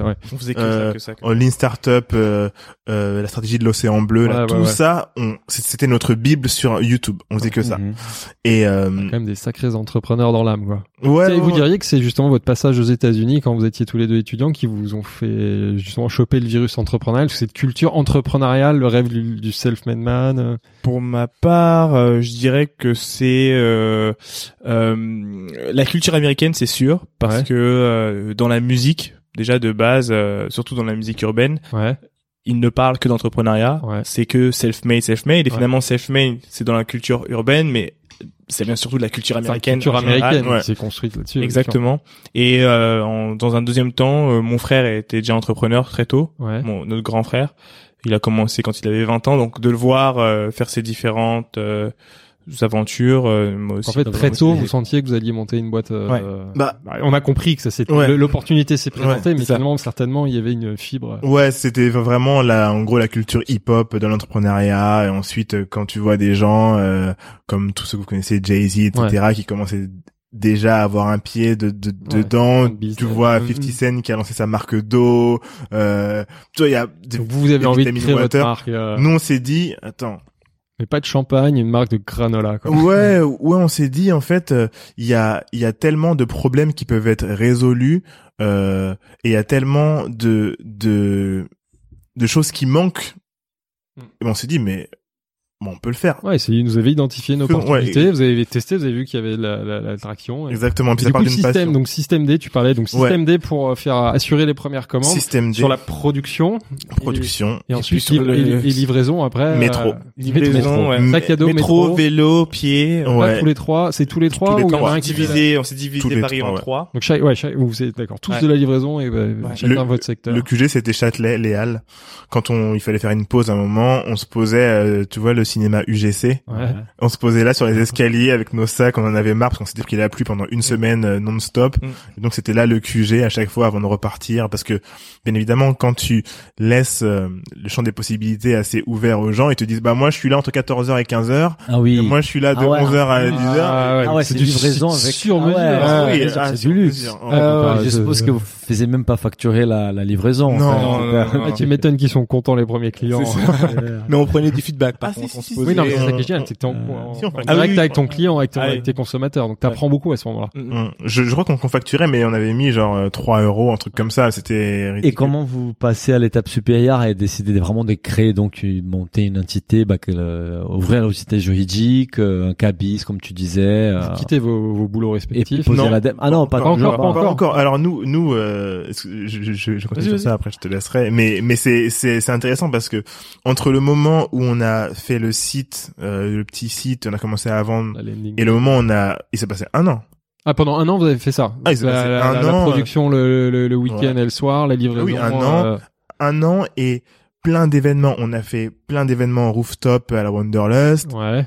On a créé notre communauté comme ça. On a fait plein de, On a fait un on Kickstarter. a fait un Kickstarter. On a fait plein de, de comment dire, d'événements rooftop où on avait justement les prémices de notre bar à muesli. C'était Ouais. des tables et on faisait des dégustations. On vendait des pots, euh, un, un, un peu comme les frozen yogurt. Ouais. Ben, on vendait ça au début. Déjà brandé à cette époque-là, Ouais. c'est déjà. Euh, dit, euh, Pas encore, on mettait les, oui, on mettait les On- stickers. on- en fait, on, on, on collait les stickers. c'était déjà dire Mousseline. Ouais, c'était marque, Dire- ça, c'était déjà Dire on Mousseline avait les t-shirts Dear Muesli. Ouais, en fait, en fait, la marque était déjà bien installée. Bah, en fait, on a créé la marque, on a créé euh, directement euh, Dire Musli. On a un pote qui était graphiste, donc il nous a fait le logo. Euh, euh, derrière, c'était écrit Musli Boys. Ouais. C'est- C'était déjà, nous, on est très brand, Ouais, donc on ouais, était déjà voit, euh, ouais, ouais. dans dans ce truc-là. Et euh, à un moment, on voit qu'on commence à faire du, du chiffre d'affaires, etc. Et on se dit bon, là, euh, on rentre chez Colette. Vous avez chez Colette. C'est un peu les mêmes parcours des chocolats français aussi. Il y a, il y a des c'est- similitudes. Ah, tout à fait. Pas surtout, mais. non, mais euh, eux, la première boutique qui se font référencer, c'est Colette. Ouais. c'est Mais nous, c'est pas la première boutique, c'était une des premières boutiques, mais on, Ouais. on rentre chez Colette. Oui, parce que ju- jusqu'à présent, c'était la, la, la vente B2C à des consommateurs, enfin à des clients directs sur le site e-commerce. Et là, pour la première fois, vous allez en B2B vendre à des professionnels. En fait, Colette, euh, c'était le, le deuxième ou troisième, la troisième épicerie fine, parce que nous, on se disait, on va être, on va être dans des épiceries fines aussi. Mais, euh, c'est arrivé après. Ouais, parce euh, que j'ai vu, parce que je suis remonté toute vo- votre Mhm. feed d'Instagram, j'ai vu le, la, la, le référencement, mais à la maison Plisson, euh, Ouais, que c'est venu assez vite, ça et- aussi. etc. Et du coup, quand on rentre chez Colette, on la livre et tout, donc on, on la contacte sur Instagram, hein, on contacte euh, Sarah, on lui dit voilà, on a un business pour toi, est-ce que ça t'intéresse, etc. Elle, elle nous rencontre et du Mhm. coup on fait le deal euh, comme ça. Elle dit ok, du coup vous me Euh, elle kiffe le produit, la marque, Elle le kiffe. territoire et tout. Et ensuite, euh, à un moment, on commence à avoir d'autres. euh, justement, quand tu rentres chez Colette, il y a tout le monde qui te veut. hein. Enfin, pas tout le monde, mais les gens commencent à te dire ah, j'aimerais bien vous avoir moi aussi. Et puis pendant ce temps-là, on en reparlera après, le, le compte Instagram doit commencer à Voilà, il monte un petit ouais, ouais. peu. Là, vous êtes bien visible dans les lieux où il faut être C'est ça. Et à un moment, on se dit euh, fin fin 2014, on se dit bon bah il va falloir euh, créer la société. Là, il faudrait donc on regarde. Pendant un an, l'argent allait sur ton compte perso, c'est ça, si j'ai bien Ouais. suivi. Ouais, sur mon, sur mon compte. Euh, Auto-entrepreneur. Ah, auto-entrepreneur, Ouais, pardon, ouais, Qu'on qu'on réinvestit. Oui, non, bien sûr, bien sûr, pardon. Et euh, Non, j'ai mal suivi. pour pour te dire un petit peu, on commençait déjà à faire du shipping. Ouais. Et le shipping, les cartons, Mhm. on n'avait pas d'argent pour les cartons. Donc comme on travaillait encore chez Abercrombie, moi Ah je travaillais chez Ah, Levi's, on prenait les récupérer cartons. euh, ah ouais, vraiment oui. système D. C'est C'est- vrai que c'est très, euh, Du brandé. entrepreneuriat. Avec Mais- combi. Ouais, mais, mais en fait, les cartons Abercrombie, c'était les cartons euh, de la logistique. Donc il y avait pas de brand dessus. Ah, Ah ouais. top. Donc Oui, c'était c'est vraiment euh, autre, ouais. Ah, et en plus écolo comme ça. vous Exactement. Et voilà. puis au bout d'un moment, les collègues savaient, donc les euh, ils, nous les gardaient des, ils nous des- gardaient des cartons. On était amis avec euh, un collègue de chez Sephora.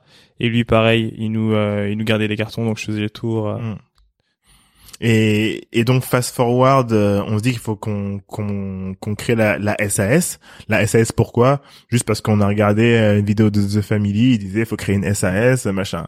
Comme ça, c'est un peu investisseurs. on se dit, ok. Voilà. Euh, nous, on cramait à l'époque tout ce qui était les coups d'État. Ouais. De voilà, ça c'était aussi une de nos bibles. On avait tout le spectre de trucs start-up, on l'avait et on, et on l'appliquait. Et euh, du coup, on crée la SAS en, en 2015 et euh, on continue. Euh, on continue à faire notre business avec notre, notre pauvre site euh, qu'on commence à améliorer un petit Mhm. peu, etc. Et euh, on a commencé à pouvoir justement contacter les les euh, comment dire les fournisseurs Ouais. parce que là on avait un cabis. Ouais. Oui, et parce que pour l'instant, vous faisiez tout chez vous, quoi. Ah oui. La prod était chez vous. Ah mais même en- même après euh, même après avoir fait la boîte créé la boîte hein. Ah, après que ça continue. D'accord, Ah, mais bah, la- c'est que vous avez changé, c'est dans la place d'acheter chez Bio C'est Bon à un prix euh, Ouais, tu commences à trop acheter élevé, tu commences à acheter directement chez les C'est ça. D'accord. Mais toujours dans vos fours, en fait. Ouais. Euh. Ok, cool. Donc logistiquement, c'était compliqué. Ah ouais. Et tu stockais tout ça dans ton salon, en fait. Euh, ouais, en fait, on avait, en fait, on avait une salle. euh, on a la chance d'avoir un espace qui était assez grand, donc on avait une salle qui était dédiée. Mais Elle a été aménagée, on a changé on la salle aménagé, euh, pour l'alimentaire. et tout. mais ouais, c'était. Et quand est-ce que vous faites la transition vers euh, une production, on va dire, un peu plus, euh, Après euh, le passage, entre guillemets, industrielle? Euh, alors la production. Alors on, on arrive à changer. Euh, on arrive à changer parce qu'on rencontre euh, nos premiers investisseurs. Ouais, Justement, on rencontre euh, Philippe Bloch d'accord, qui est le fondateur de... de, Columbus de- Café. de Columbus Café. ça, on, on le rencontre. Et euh, Alexandre Ishaï, Alexandre Richard aussi. de ma robotique. Parce qu'en fait, on, on le rencontre parce qu'on a lu son livre Ouais, euh, sur comment il avait plan comment il avait planté euh, Columbus Café ou comment on lui avait fait à l'envers en gros. Ouais. Et nous on s'est dit putain un mec et ce comme qu'il a ça, appris de cet échec ce qu'il a appris. On s'est dit un mec comme ça, il nous- et on aimerait bien l'avoir parce que le mec il a vécu des bah, une, une déconvenue énorme et il pourrait nous empêcher justement de faire les mêmes etc.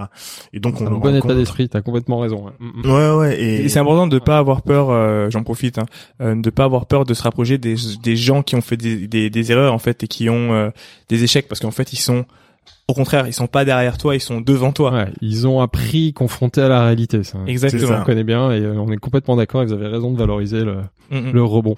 Merci. Et, et donc on le contacte et euh, on discute. Il, il, euh, il m'avait invité à une chronique euh, sur euh, c'est quoi C'était BFM ou un truc comme ça. Et donc Mhm. euh, je venais de, de temps en temps pour faire la, la chronique. Et du coup, à un moment, on échange et, et il dit voilà, moi j'aimerais bien euh, continuer à vous accompagner, mais euh, voilà. euh, participer euh, participation euh, financière Ouais. etc donc euh, il rentre au capital, il ça rentre au permet d'avoir un peu de capital, moyens. ça permet d'avoir un peu de moyens. Et là, on se dit, ok, ça c'est cool. Ça veut dire qu'on peut, euh, qu'on peut euh, changer. Enfin, ça veut dire qu'on va pouvoir commencer à chercher un laboratoire. Ouais. Tu vois, à ce moment-là, c'est voilà. Là, on se dit, là, il faut être, comme on dit en anglais, il faut être legit. Mhm. Euh, là, on peut commencer à trouver un, un, un labo de production ou, ou faire des trucs. Euh, C'est- C'est quoi comme investissement? Il met sur la table genre 10 000, 20 000 euros comme ça pour démarrer ou... bah alors en tout, c'était 70 000 Ah, quand même. en tout. Les deux, ouais. Donc c'était déjà un, parce qu'il était deux, ouais. un petit budget pour, pour vraiment pour Ouais, trouver, Ouais, euh, ouais. un, Pour- un labo quoi. Ouais, pour pouvoir trouver un labo, euh, vraiment pour pouvoir euh, voir le truc venir. Ouais, et- professionnaliser la démarche. Ouais, ouais. euh, ouais. et- prendre aussi quelqu'un euh, mi-temps euh, pour nous aider. Ouais, Parce que juste après ça, on a eu euh, Monoprix, je crois, très très rapidement. Enfin, on a eu la télé et juste après ça. on- Non, juste après ça, on a eu euh, la grande épicerie de Paris. Ouais. La grande épicerie qui nous contacte et qui nous dit voilà, euh, nous on aimerait bien euh, vous, euh, comme il y avait les, les- les attentats du, euh, non c'était après. Il y, a- il y avait eu un truc sur le sur Paris Mhm. au, au bon marché. Ouais. Et en fait, ils voulaient qu'on qu'on soit une des marques euh, qui fait une collaboration avec eux. Donc, ils voulaient qu'on crée un granola euh, Ouais. sur le thème de Paris euh, bah, avec eux. Ouais. Et du coup, ça nous permettait aussi d'être référencés euh, et de rentrer chez eux. Avec cette euh, référence Avec cette- unique euh, pour... C'est ça, exactement. Et euh, et en fait, pour la petite histoire, je vais la raconter parce que c'est c'est pour ça que c'est important de de de valoriser tous les petits jobs qu'on fait. Parce que moi, à ce moment-là, je travaillais en temps partiel chez Levis. Ouais. Ah, tu avais que- déjà bougé. Tu avais changé de job en un temps, entrepreneur à côté. Tu as ça. changé de J'ai job. j'ai changé parce que en fait, c'est moi quand je travaillais en, fait j'ai fait un stage chez Avas et après ils m'ont proposé un un, un, un, un temps plein CDI que j'ai refusé pour pouvoir être à temps partiel parce qu'il Oui, fallait que mon cerveau temps quand même. c'est ouais. ça en fait il fallait que mon cerveau soit en mode robot Mhm. quand je suis en petit job pour pouvoir être sur euh, dire musli et en fait Oui, étiez quand même en temps partiel. T'étais pas sur, vous étiez pas sur des boulots à temps plein. Non, en parallèle. Parce non, que non. ça, développer tout ça que le soir et le week-end, ça paraît Non, compliqué. ouais. Lui était en temps partiel et il faisait dire muesli et moi j'étais à temps partiel. Mm. J'étais à temps partiel, excuse-moi. Ouais. Et euh, et en même temps j'allais à l'école. Je suis retourné à l'école pour apprendre à faire des applications dans une Ouais. euh, école qui Mm. s'appelle euh, Simplon. Ouais. Ouais. Et, Et- donc pendant un an, donc on était tous, on était tous sur à peu près trois activités en même temps. Quoi. et euh, et, euh, et et donc à ce moment-là euh, moi je travaille chez Levis et je rencontre euh, donc moi je suis un j'ai mes cartes de visite quand je vends un jean à quelqu'un je, je lui demande ce qu'il fait et si ça peut m'intéresser je donne ma carte de visite Mhm. et à un moment je fais C'est normal, C'est des bruits de, de Ah oui, c'est- immeubles, ouais, et, et à un moment, euh, je rencontre euh, une femme qui est avec son son mari et euh, du coup je lui parle un peu de ce que je fais à côté. Il faut toujours valoriser ce qu'on fait à côté. Je lui parle de ce que je fais à côté et elle me dit bah tiens moi, mon mari euh, c'est le chef pâtissier de la grande épicerie tiens attends Ah, viens. Ah ok oui. Et il s'appelle Loïc. Salut Loïc. Si Salut. Loïc. Et, euh, et et en fait, on échange. Et il me dit, ok, je pars en vacances là, mais prends ma carte. Quand je reviens, euh, appelle-moi et tu viendras à la grande épicerie. Ouais. Et du coup, je le fais quand il revient de vacances. Et le jour d'après, il me dit, allez, demain, viens. Je viens. Je vais dans les cuisines de la grande épicerie. Il fait goûter à toute son équipe. Donc, je testais, c'est un peu genre le, Ouais. le, le truc top chef, quoi. Ouais. Toute son équipe goûte mon truc. il me dit, Impressionnant. ah, Ouais. ah ouais, c'est bon, c'est bon. Et donc, il commençait à parler de moi un petit peu aux gens. C'est comme ça qu'on est rentré aussi. euh, Énorme, quoi. Ouais, ouais. tu vois, donc, donc toujours valoriser ses projets. Ouais. Euh, Auprès des, des voilà. gens que tu rencontres Ouais. dans la vie. Ça peut changer euh, un destin. ou, euh, À force Exactement. Et, euh, et voilà. Et du coup, quand on a fait la prod pour la grande épicerie, on était déjà dans Dans un dans, labo. dans un labo. D'accord. C'est aussi un truc qui nous a fait euh, speeder un peu. On s'est Ouais. dit putain, il faut qu'on soit dans un labo là. Ouais, pour parce que là, tout de suite, c'est pas les mêmes volumes. euh, Ouais. Et du coup, si on revient juste sur la partie produit, en fait, donc euh, il y avait différentes recettes déjà à l'époque. Mhm. Ouais. et, et, et les fournisseurs, c'était qui? Vous vous approvisionnez auprès des qui? Alors, euh, on a alors là, on a commencé à avoir nos premiers fournisseurs qu'on avait déjà contactés. C'est marrant qu'on avait déjà contacté euh, au début quand on n'avait pas de société et qui disaient bah non c'est mort. Ouais, Et- nos volumes étaient Revenez trop quand vous avez votre boîte. Voilà. Ouais, ouais. Mais tous nos fournisseurs étaient français, enfin, sont Ouais. français. Et, et du coup, après, on les a recontactés et euh, c'est c'est- c'est les fournisseurs qui sont français qui se fournissent eux dans le monde entier. Mhm. Mhm. Évidemment, les dates, euh, Medjool, euh, etc. Ça, c'est pas en France. Et euh, mais voilà, on a euh, c'est trois trois fournisseurs à ce moment-là. Ouais. On a trois fournisseurs qu'on a réussi à chiner, un pour le flocon d'avoine, euh, enfin pour les pour tout ce qui est céréales. Il s'avère qu'il y a des fournisseurs qui font et céréales et fruits Et secs. fruits secs, ouais, d'accord. Donc euh, En voilà, bio- un- en bio en plus. En bio, ouais, ouais. en, en bio. Et là, on n'a pas encore la certification bio. On n'avait pas encore, mais on achetait tout bio. Donc ça nous coûtait cher. Ah, vous pouvez Sans- pas marquer bio. pouvait sur pas marquer bio. Mm, mm. Là, on est vraiment à ce moment-là et les gens nous demandent c'est bio? On dit ouais, c'est bio, mais Je peux pas l'écrire, je peux pas Bah, marquer le logo. Vous avez mis combien de temps pour avoir la certification bio euh, bah, quand on est arrivé dans le labo, D'accord. parce Ah, qu'avant on voulait En pas fait, qu'ils c'était juste une question tu de... pas- Il faut un labo. mais ouais. une fois dans les labos, ça va vite, ça a été vite. Oh, Ouais, ça va vite. Une Ouais. semaine. euh, ça Ah, fait. d'accord. Et en fait, il te il te donne une date de rendez-vous, il passe dans ton labo. Il faut une vérification euh, pour voir que tous tes produits sont bio. Bien après, sûr. il regarde tes factures, Mhm. les factures précédentes aussi. Puis Oui. après. Dans votre cas, c'était pas très complexe, on Non, va dire. non, non. Bah non, parce qu'en plus, c'est- bio. c'est déjà c'est 100% certifié bio, sec, euh. donc ça arrive. Ouais, voilà, c'est là, voilà, c'est de la, tu transformes après, mais ça. mais très peu quoi. Ouais. Et, et du coup, tu dis qu'il y a certains produits qui viennent d'ailleurs. Dans une recette classique des granolas, des muesli, quel pourcentage des produits sont français en fait? Je me suis jamais posé la question, mais mais vu qu'on est là, Ça va dépendre. Alors nous, ça dépend des fruits.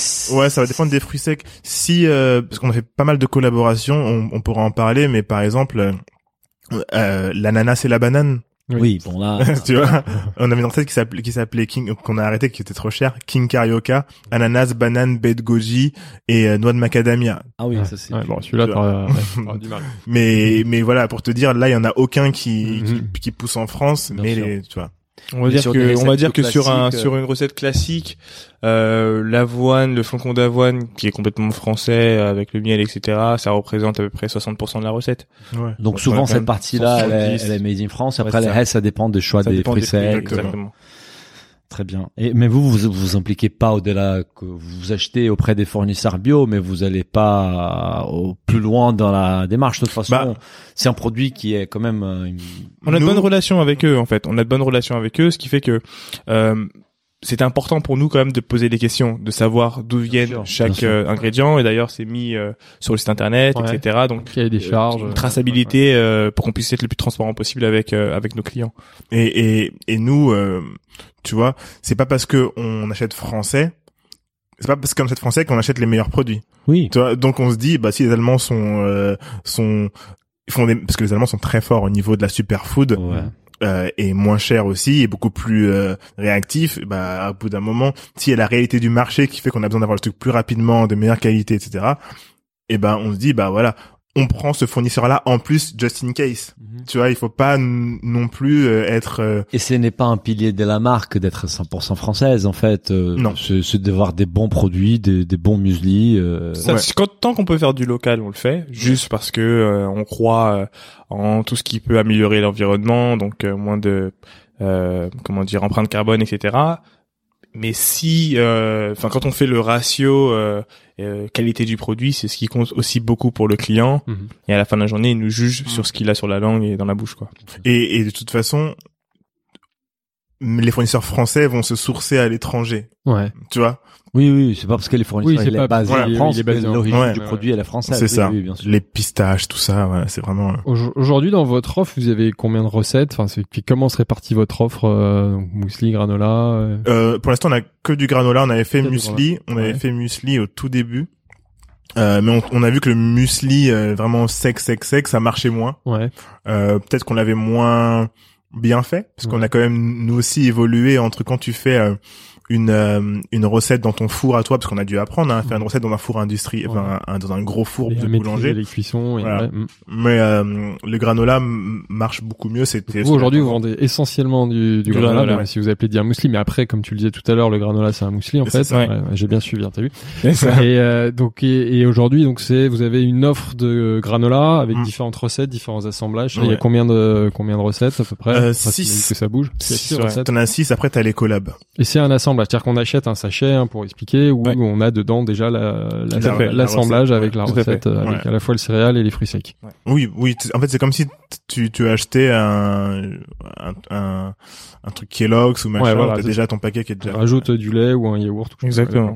Et il y a un instant, un instant que tu disais donc à un moment donné quand vous êtes passé au, au labo, vous avez signé euh, un premier contrat avec Monoprix. C'est ça. C'était les premiers partenaires en grande distribution en fait. Ouais. Et là du coup les volumes ils ont complètement Changé. changé. C'est Ouais. Monoprix, Monoprix euh, région Île-de-France, pas national. Non, Île-de-France, Ouais, Île-de-France. ouais. Île-de-France, en fait, on était, euh, c'était un, on, c'était en fin d'année. En fin d'année, euh, on a un deal de distribution, etc., euh, sur lequel du coup faut travailler. Et euh, On a travaillé On avec avait un peu de Mhm. pour avoir euh, ouais, le deal. et on avait peu de temps pour euh, pour euh, sortir les, euh, je sais pas combien, c'était pour 235 magasins, un truc Mhm. comme ça. Ouais, donc ça veut dire des Euh, grosses quantités. Ouais. Ouais. Sachant qu'on n'avait jamais fait ça. On Ouais. n'avait jamais fait. T'avais, enfin, au niveau de la prod, t'as un four. Et, et à l'époque, dans le dans le labo où on était, c'était des des des, des fours euh, avec 16 niveaux. Ouais. 16 niveaux, c'est euh, même peut-être moins. C'était c'est pas un truc de ouf. C'est Ouais. non même 11 niveaux. C'est un truc petit, mais il faut quand même charbonner. Donc on a fait euh, deux semaines non-stop de prod. Pour assurer la première commande, l'approvisionnement Ouais. Mais Ouais. quand je dis non-stop, c'est 24 heures sur 24. Ah Non, quand même. vite, quand même. Ouais. Et là vous trois plus une quatrième personne. euh, nous trois plus euh, on avait à ce moment-là on avait une- déjà deux personnes deux deux ou trois personnes Ouais. dans dans l'équipe en plus de nous qu'on avait en opération pour produire. Ouais. Ouais, ouais, bien sûr. et euh, après on a, On a fait appel des à les amis. hein. Des potes après parce que c'était c'était c'était pas jouable sinon euh, Donc à- deux semaines non-stop pour vous livrer une commande Monop. ouais mais c'était euh, l'équivalent de euh, 13 13 palettes je crois 13 palettes euh, mais tu sais qui sont plus grandes que Euh, nous quoi tu vois Et, Ouais, et- palette de et un 600 argent, ça voulait dire quoi Genre Euh, 200 000 balles, euh, 100 000 balles? Non, Non, c'était pas 30 autant 000 c'était balles. 30 000 balles un truc 30 000 comme ça balles. Ouais, et, c'était euh, Ça faisait un an et demi que vous existiez, c'est une Ouais, belle c'est commande, quoi. Ouais, Ouais, ouais, ouais. Et, et, et euh, surtout, c'est... euh, bah, on se palette, tu- on peut, on- dans le labo, on peut pas les stocker. Ouais, C'est- vraiment- Tu les sors une par une. euh, bah, on peut pas, on peut vraiment pas les stocker. Euh, on les a stockés. En fait, tu sais, euh, dans, dans un labo, t'as des labos qui sont faits en, en préfabriqué un petit Mhm. peu. Ouais. Et ben nous, on stockait. La plupart des cartons étaient stockés au-dessus de trucs préfabriqués. Ah on ouais. avait fermé les cartons, etc. Et ils étaient stockés au-dessus parce que sur les palettes, c'était impossible. Et du coup, on a attendu le dernier jour, le dernier matin, là, au, au moment où le camion allait venir, pour Pour- tout mettre en palette. Ouais. Ouais, donc là, il chaud. faut, il faut s'organiser, il faut des bras, il faut Ah des ouais, potes. ouais. C'est, c'est, c'est, ces deux semaines-là, je... Chez Mono-. Monoprix, la- la- la- le, le référencement a continué ou c'est un one shot euh, Alors récemment, après, il a continué. Ouais. Euh, Donc il a après, vous êtes vraiment rentré chez Monoprix euh, avec des Euh, réassorts. euh, Ouais, réassort. C'était, euh, on est rentré par un truc qui s'appelle euh, euh, le truc des régions là, je sais pas si vous connaissez. C'était en fait c'était une sorte d'opération pour euh, les petites marques. Et donc là, c'est les marques Île-de-France. C'est des marques Île-de-France, parisiennes, ouais. ouais. Ah, Fabrique le truc- à le Made truc in des Paris. régions. ou- D'accord. Ouais, d'accord, un enfin, truc comme ouais, ça. ouais. Et il y avait euh, chocolat des Français, il y avait euh, je crois que Sassy. Euh, je suis pas sûr que Sassy était dedans, mais voilà, c'était des Ouais. des petites marques qui étaient un peu tendance. découvrir. euh, Ouais, c'était c'était quand le Monoprix essayait de faire euh, en fait essayait d'être euh, de concurrencer les les épiceries fines. ouais. Mhm. Ouais.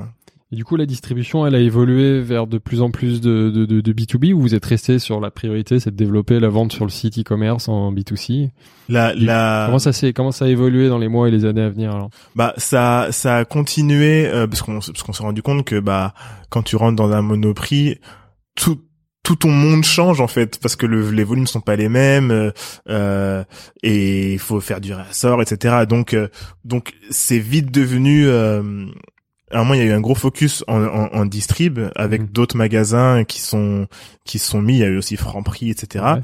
euh, mais nous, on a essayé de garder euh, ce côté euh, in- internet parce que quand tu restes, c'est que c'est quand même que, l'Île-de-France. Mhm. Alors que euh, bah avec les réseaux Avec sociaux, internet, c'est- partout, ouais. etc. Donc euh, ça a quand même ça a évolué, ça, ça a pris euh, quand même la majorité. Euh, C'était 70%, euh, 30%. En termes- 70% de ventes sur le site euh, Non, en- en en distribution parce que Ouais, c'était euh, c'était Oui, c'était gros voilà. mais ouais, ça ça, ouais. je crois, c'est ça, mais mais on essaye, tu vois, on a Ouais, essayé de garder le truc parce que voilà, il y avait quand même hein, 30% de ventes encore en direct. il y avait aussi, tu vois, toute la frustration de ceux qui étaient pas euh, à Paris et qui voulaient leur truc. Donc c'est pour ça qu'on a regardé. Oui, parce qu'en ce moment, à, côté de ça, il y a votre communauté Tout à fait. euh, sur Réseaux Instagram sociaux, qui, ouais. qui, qui évolue avec des, des clients dans la France. À. Bordeaux, la, Marseille, la- la etc. Belgique, etc. C'est que France, vous livrez qu'en France vous- Euh, Il y, a- il y avait aussi Belgique un petit peu et euh, un peu de Suisse. D'accord. Ce que j'ai vu sur vos posts, mais c'est peut-être plus récent, euh, vous marquez, enfin c'est écrit en deux langues, enfin c'est en français et en anglais, c'est-à-dire que vous avez des clients euh, au-delà de la France ou vous avez que des clients, même aujourd'hui que des clients dans les pays tous nos tous nos clients sont quasi euh, franco-français. ouais. Euh, mais pour des raisons de communication vous, ça. vous écrivez. Exactement. euh, et comme on, de vision aussi, euh, on a envie d'aller euh, toucher un peu. plus tard, C'est ça. alors. Ouais.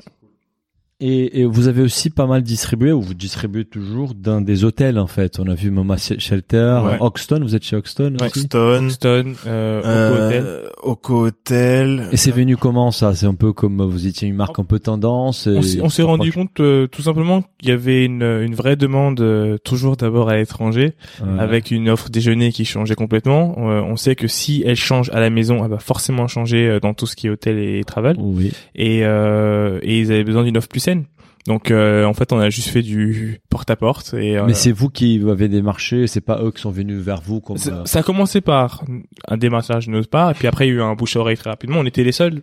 Ou même dans les réseaux sociaux. C'était les seuls ouais. à proposer du granola, granola qualitatif. peu on était. Bah, les seuls. en, ouais, et, et surtout, on était les seuls à proposer euh, un granola artisanal en vrac pour les premiers hôtels dans lesquels on, on, on était. Par exemple, le Hoxton, ils nous ont contactés un an avant leur ouverture à, à Paris. Ouais. Mhm, Donc, ils ont annoncé qu'ils allaient ouvrir et du coup, là, ils nous ont contactés directement de Londres euh, C'est fort choc. Ouais. pour Non, pour l'ouverture.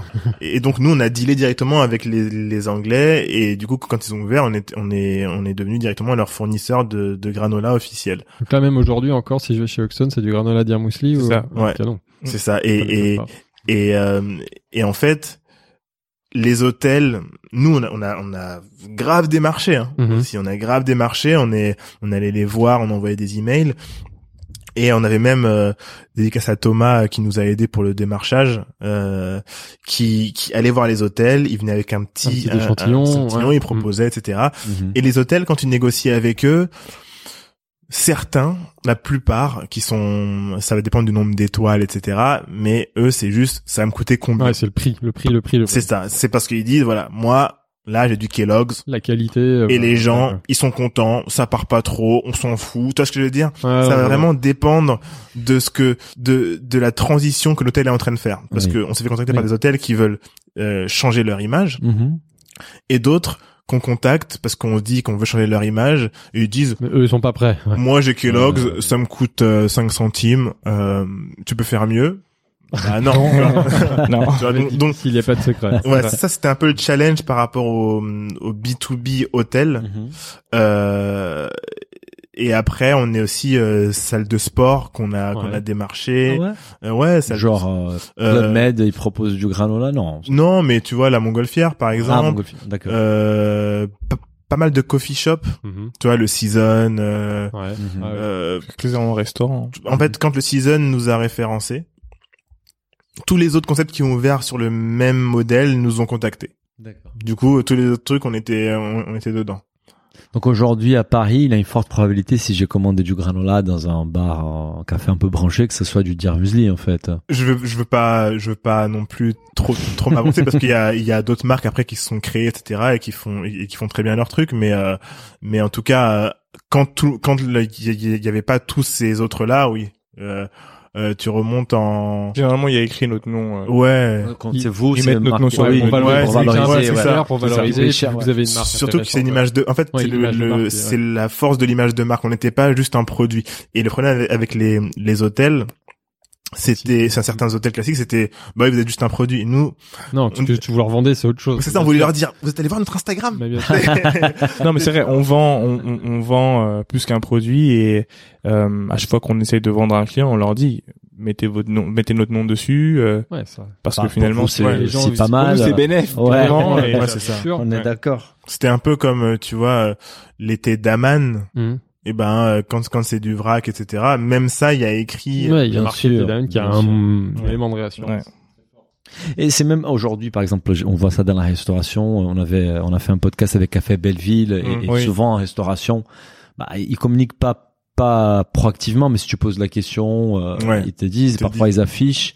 Et c'est vrai que c'est pour les consommateurs de savoir qu'on consomme un produit des qualités, c'est rassurant et, Oui. et c'est bien pour pour la clientèle du restaurant, de l'hôtel. Donc c'est Ouais, il y a, il y a des ceux qui font bien ça aussi, qui ont bien réussi à pénétrer le marché, c'est Calios avec leur oui, leur- Calio, l'huile, c'est énorme. Tu ouais. vois, ce truc, l'huile des chefs, Mhm. etc. Donc Ouais. Le restaurant, il est vraiment, sympa. hein. genre Ouais. avoir avoir un ton huile, tu dis ah c'est du Calios, enfin tu sais en fait que les gens soient fiers de leur huile, c'est un Mhm. truc de ouf quand même, tu vois. Et Oui. c'est c'est c'est du bon branding, Parce ils ont que le produit est bon et la marque autour, Ouais. le territoire de marque ouais, est juste.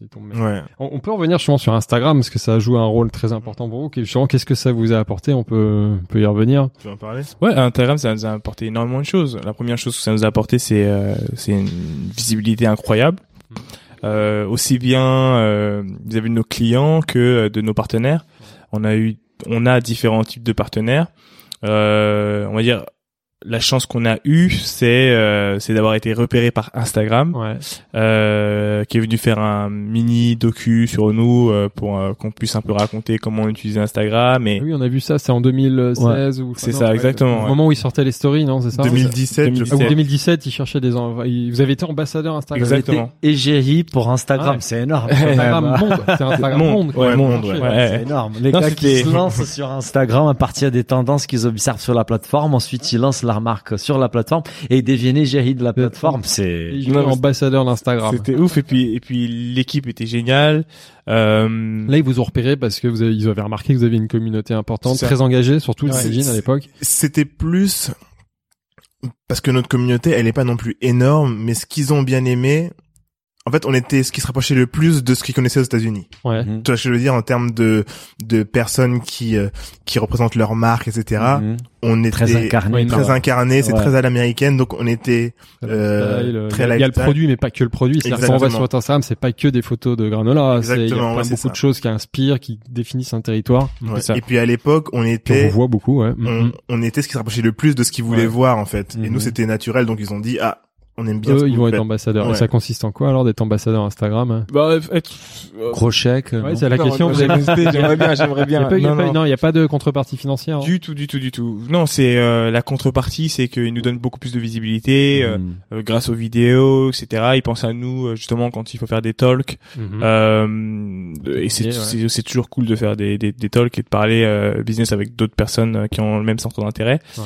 Euh, donc pour Instagram et Instagram, c'est tout. Euh, à côté de ça, on a euh, on a eu euh, la chance du coup euh, de réaliser pas mal de choses. Par exemple, euh, dans notre vision, on a toujours voulu euh, être une marque du coup saine, mais s'associer avec d'autres marques. C'est un truc qui se faisait très très peu. Mhm. Euh, du moins, je le voyais très très peu avant nous dans le monde de l'alimentaire, c'est-à-dire euh, voir, euh, je sais pas moi, euh, euh, Lu, euh, Petit Prince faire un partenariat avec Mars.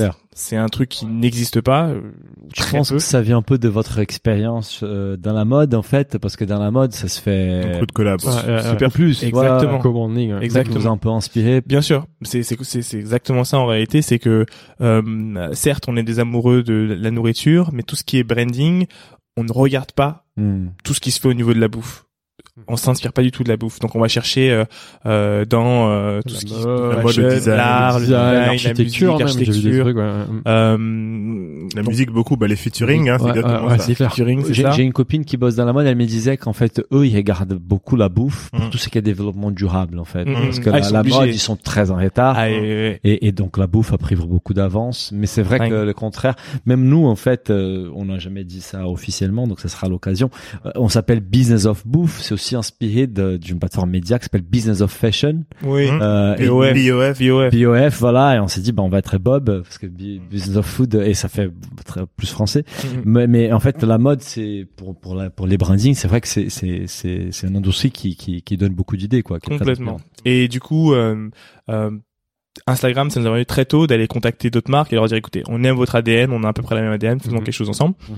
Euh, c'est ce qui nous a permis de travailler avec Nike, Ouais, etc. vu, ouais. Puis et justement Instagram, ça nous a permis d'être ambassadeur pour Nike, euh, faire des partenariats avec euh, des marques comme Dockers euh, et plein d'autres, hein, Reebok. Et là, concrètement, vous, c'est quel type de partenariat? C'est des Euh, en fait, ça c'est parti du d'une histoire simple. Ils avaient voulu raconter. Euh, pour Nike, pour Nike. Nike, le, le, Ouais. le, le partenariat avec Nike, vous avez fait quoi alors? Euh, en fait, ils voulaient euh, mettre en avant euh, leur euh, 10K, donc euh, la course pour 10 km Ouais. de Paris. Et euh, voilà, ils ont voulu, euh, ils ont fait appel à nous.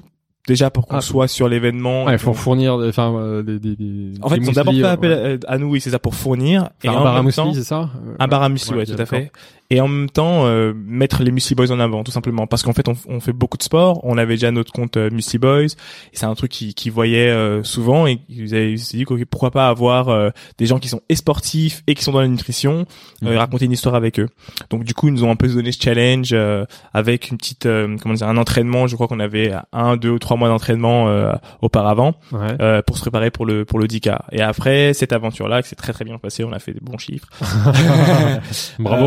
Euh, ils nous ont euh, accompagnés par la suite. On a, on est entré dans un club et dès qu'ils ont des événements, ils nous appellent. Euh, Le dernier qu'on a fait, c'était, euh, je crois, fin de l'année dernière. On était à Rambouillet.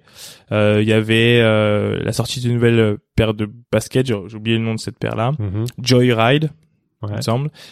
Et du coup, euh, on a donné un sorte de euh, de talk sur la nutrition, la nutrition personnalisée, pourquoi c'était important de faire attention à ce qu'on à ce qu'on mange, etc. Mhm. Euh, donc euh, donc voilà, Instagram ça nous a vraiment permis tout ça, ça nous a permis de et de mettre en avant et de montrer finalement toute notre ADN et de faire des partenariats euh, euh, dont on rêvait avec des marques comme Nike, euh, Daman euh, et d'autres. Et comment vous voyez Instagram aujourd'hui? Parce qu'on se plaint beaucoup de la réduction de la portée organique. Bon, c'est classique, hein, ça, on a vécu ça avec Facebook, euh, et là, on, on le vit avec Instagram. Vous, vous avez construit votre marque sur cette plateforme-là. Comment vous vivez cette euh, vous, vous sentez déjà, vous ressentez la, la réduction de la portée organique sur Instagram, et comment vous la vivez? Bah alors c'est c'est intéressant parce que euh, Instagram pour moi c'est- en fait les gens vont voir ton Instagram avant de voir ton site internet. Mhm. Donc les gens pour voir si si ça vaut le coup d'aller voir ton site, ils vont voir ton Instagram. Déjà premier truc. Et ton c'est ton Instagram c'est- c'est ton image de marque. Mm. Donc moi c'est comme ça que je le vois et euh, bien évidemment après tout ce qui est algo avec Facebook etc. Beaucoup trop de gens se prennent la tête. Beaucoup trop de gens qui ne qui ne qui ne se donnent pas vraiment la peine de faire des posts intéressants et font souvent du copier-coller de trucs vont râler en, di- en disant oh l'algo machin mais si tu fais comme un truc que t'as déjà vu ou c'est que du copier-coller eh ben c'est c'est pas l'algo c'est que les gens ils auront déjà vu ce contenu là Ouais, ouais. ton ton contenu ils ils l'auront déjà vu dix mille fois parce que d'autres gens l'auront fait Mhm. et en fait, c'est pour être une marque euh, et pas juste un produit. Mhm. Il faut vraiment euh, aller à fond dans euh, son identité, euh, son ton. Mhm. Tu vois, une marque qui fait ça très bien, c'est euh, Merci Andy. Mhm. Merci Andy, ils font ça très bien. Mm. Ils ont leur ton, les, les licornes et tout machin. Ça plaît pas forcément à tout le monde, mais en tout cas, c'est leur ligne directrice Ouais. et ils vont pas essayer de faire comme quelqu'un d'autre. Ouais. Et le problème avec euh, toutes les marques euh, qui euh, bah, se plaignent du reach, l'algorithme, etc., c'est qu'elles essayent trop de faire comme quelqu'un. Copie, copie paste. ouais. Elles copie passe et ça c'est un truc qui marche pas. Mhm. Et pour moi c'est ça. Pour moi Instagram C'est l'authenticité. euh, l'authenticité. ouais. Euh, c'est pareil avec TikTok. Tu vois sur TikTok, mhm. euh, il y a beaucoup de gens qui vont essayer. Tu regardes bien évidemment les best practices, Mhm. mais au bout d'un moment, essaye de faire un truc qui serait sauce, innovant, ouais. parce que le but c'est de sortir du lot. C'est pas d'être une énième marque. Vous, vous êtes aussi sur TikTok ou vous avez des... Euh, on teste, on, on s'est ouais, mis on un regarde, petit peu, ouais, on, on se donne des petits challenges, mais on n'est pas, on n'est pas encore euh, vraiment dessus, etc. Mais, Mais c'est sûr qu'il va falloir qu'on s'y mette. C'est Ah oui, c'est ça. le réseau qui oui, c'est le réseau. Et, et pour moi, euh, Instagram, c'est quand même un, ré- un réseau qui est indispensable, euh, mais faut pas non plus se perdre dedans. T'as un truc pour les pour les business of bouffe, Mhm. Euh, c'est Pinterest. Ouais.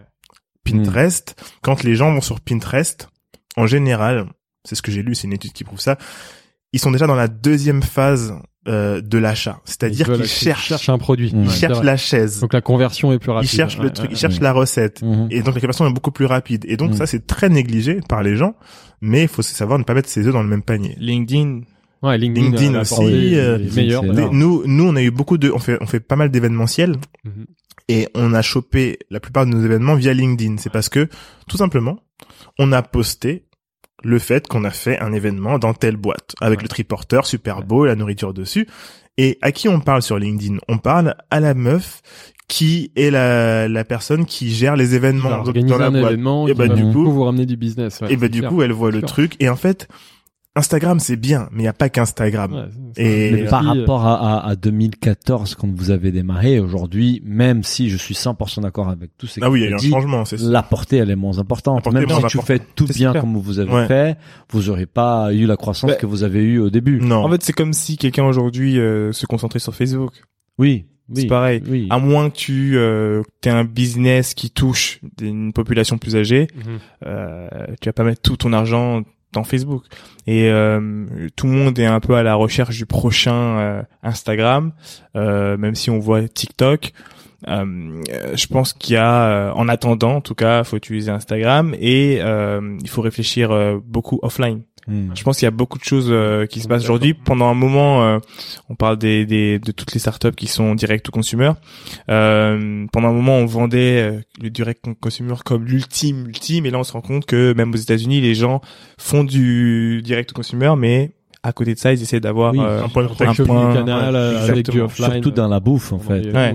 Moi, j'ai lisé, je pense que c'est sur un de vos LinkedIn, je pense que c'est les, c'est les tiens, Bakang, c'est, euh, vous, en fait, on parle souvent des DNVB, DNVB, et je pense que toi, tu dis que vous êtes une CCVB, et j'ai, j'ai bien kiffé terme. parce que j'aime bien ces trucs-là, et c'est un Customer Centric Vertical Brand. Exactement. Et, et, et nous, on avait un peu en rigolant, on parlait des ONVB, Omnichannel Mm. Vertical Brand, qui veut rien dire, mais mais c'est ça hein, finalement. C'est exactement On est on est agnostique l'offre, euh, par rapport à la plateforme. C'est ça. Et pour moi, une visibilité euh, sur les menus d'Oxton où c'est marqué dire muesli, c'est aussi fort qu'un compte, un bon compte Instagram. C'est ça. Oui. Référencement euh, chez euh, Colette, c'est aussi très très fort. C'est ça. Et c'est une combinaison de tout ça qui. qui- En fait, ma, ma logique, elle est simple, c'est que à partir du moment où tu te concentres sur le client, Hmm. tu vas là où il est. C'est juste que tu vas plus là où il est comme avant. Ouais. Avant, c'était vraiment en mode, excusez-moi du terme, mais sauvage, euh, tu le balances partout. Non, tu réfléchis à sa Oui. façon de se déposer, de consommer, etc. Chirurgical, plus précis. Ouais. beaucoup plus précis. Mm, mm, mm. Et tu vas faire du online, tu vas faire du offline. Et tu as juste le, tu vas faire ton offline de façon beaucoup plus euh, léchée, beaucoup plus réfléchie et euh, ciblée. Et, et euh, je rebondis sur Instagram. Euh, sur Instagram, ce qu'il faut, je suis pas là pour donner des leçons, chacun fait comme il veut, mais il faut vraiment penser en termes de création de contenu qui va plaire aux gens, qui, qui, qui va être entertaining en fait, Mhm. parce que il y a beaucoup de trucs d'Instagram très beaux, mais c'est que des photos de leurs produits. Mhm. Et nous, là, on s'est dé- là, on s'est démarqué. Je me rappelle que les gens nous, nous, nous disaient au début, ah, il est cool votre Instagram. Il n'y a pas que des produits. On vous voit, il y a autre Ouais, chose, etc. des photos On voit- voilà, on voit un peu votre euh, vie. On vous voit un peu aller à des rendez-vous, etc. Et, et en fait, ça, surtout à l'époque, c'était euh, très différent des les marques. Ouais, ouais que ce que c'était les marques Mm, parce que les marques c'était mon produit mon produit mon produit, produit le produit. euh, alors que nous c'était bah la, la vie dans une journée dans la vie des Muesli Boys et du coup avec beaucoup d'authenticité, transparence, euh, les hauts, les bas, j'imagine. Ouais, ce que j'ai vu. exactement ouais ouais, c'est Partage exactement les ça galères, du coup, les Ouais. gens s'identifient, puis ça, ça, ça rend la démarche très sincère. c'est ça et, et en Avec fait l'engagement d'ailleurs. ouais, ouais. même tu vois ce concept de brand content les les il y a des agences qui créent du contenu pour les autres agences ils créent ils vont ils vont venir autour d'une table comme ça ils vont dire voilà vous vous êtes Belin ou je sais pas quelle marque et ben on va vous créer une mini série autour de, euh, de je sais pas quoi mais tu vois c'est fake. c'est c'est fake mais c'est qu'il y a un vrai besoin de de mettre autre chose. Tu vois à un moment il y a la Oui. BNP je crois. C'était il y a cinq ou six ans. Ils avaient créé euh, une euh, une série qui est passée à la télévision je crois. C'était euh, les colocs. Ouais. je sais pas si vous vous rappelez mais ils avaient créé une série qui s'appelait les colocs. Et c'était la BNP qui avait créé ça pour euh, pour pour parler des, des du financement de je sais pas quoi. Mais en fait il faut créer du contenu qui n'est qui ne tourne pas qu'autour de ta marque. L'objectif n'est pas que euh, de vendre, c'est aussi de faire passer. Moi, je dis, je dis souvent que sur des talks, que l'objectif d'une bonne marque, c'est de faire en sorte que le client potentiel passe le plus de temps avec ta marque possible. Bah, Ouais. tu dis pile poil, c'est qui nous a motivé à créer notre podcast. En fait, nous, on a une activité des conseils qui à la base est peu sexy. Mhm. On va pas avoir un Instagram qui montre les backstage de notre activité des conseils. Ça Je suis en train de faire un PowerPoint. Voilà, je fais un PowerPoint, j'appelle un client, ça n'a pas d'intérêt, mais on rencontrait beaucoup des gens intéressants et on avait beaucoup d'échanges intéressants. On s'est dit, bah, on va créer un podcast Mhm. Pour euh, partager bah, ces rencontres, euh, pour discuter en direct avec les gens. Et finalement, on finit par toucher des potentiels clients. Ouais. Et ils passent du temps avec notre marque. ouais, ils ouais. passent une heure, euh, bah, les plus assidus, ils passent une heure par semaine avec nous. C'est énorme. Ouais, Euh, parfois, je passe pas une heure par semaine avec euh, certains potes. ouais, ouais, c'est Et, et, et du coup, ça crée un lien et tout de suite, c'est plus facile à faire du business et, et- et voilà. Et, et d'ailleurs, j'ai rebondi parce que vous, vous aussi, vous avez créé un vous êtes podcast. vous êtes des podcasteurs. Déjà, est-ce que vous pouvez nous expliquer de quoi il s'agit votre podcast pour ceux qui connaissent pas et, et pourquoi vous avez eu cette idée? Alors, euh, l'idée du podcast, pour Il nous, s'appelle elle- comment déjà les podcasts Alors, le podcast, il s'appelle- pub quand même un Ouais. petit peu. le podcast, il s'appelle Lucky Day. Ouais. Le concept est très simple. Il est disponible sur Spotify, Apple, Et Podcasts. Podcasts, ouais. Ouais. Et iHeartRadio. Euh, euh, en fait, le concept est très simple. C'est, euh, on veut interviewer, on veut avoir des conversations avec les entrepreneurs les plus créatifs. Mhm. C'est-à-dire qu'on se rend compte que, euh, euh, en tout cas sur le remplissage français, mais nous c'est un truc assez européen parce qu'il y a des, il y a des interviews aussi en anglais. On se rend compte que les créatifs sont jamais mis en avant dans l'entrepreneuriat. Mhm. C'est souvent euh, t'es un sales, t'as as réussi à vendre ça comment, machin, machin. Mais la partie créative, elle est très importante. Nous, nous, nous, on est des créatifs Ouais. dans l'âme, donc Ça se sent. t'es ouais. comme Ouais. euh, comme je vous parlais euh, euh, des, des du chocolat des Français. Créatif mais business quand même. Ouais. Mais ouais, Je corrige, je corrige, ouais. Eux, c'est des créatifs. Mm, mm. Bien sûr. C'est Ouais, clair, ils sont très C'est créatifs. des Ils ont fait créatifs une dans l'âme, c'est ça. Ils ont fait, et je leur passe le bonjour d'ailleurs. C'est des créatifs dans l'âme qui ont fait un business. Et nous, on est pareil. On est des créatifs. On a fait un business. Il y a bien, bien évidemment le côté business, mais tout les, il y a beaucoup de gens qui montent des business, qui sont des créatifs à la base, et ce côté créatif, c'est ce qui les fait sortir du lot. Et nous, on a envie de parler de ça, mais du côté business, c'est ok, avoir mis, euh, avoir mis, euh, par exemple, euh, ce design-là, qu'est-ce que ça a changé? On veut parler du branding, on, on, on- parce que nous, on vient du branding aussi. Moi, tu vois, Avas, euh, tout ça, c'est, c'est des trucs de, de marque. Et en fait, on a envie de, de parler avec des gens. Qu'est-ce qu'une bonne marque?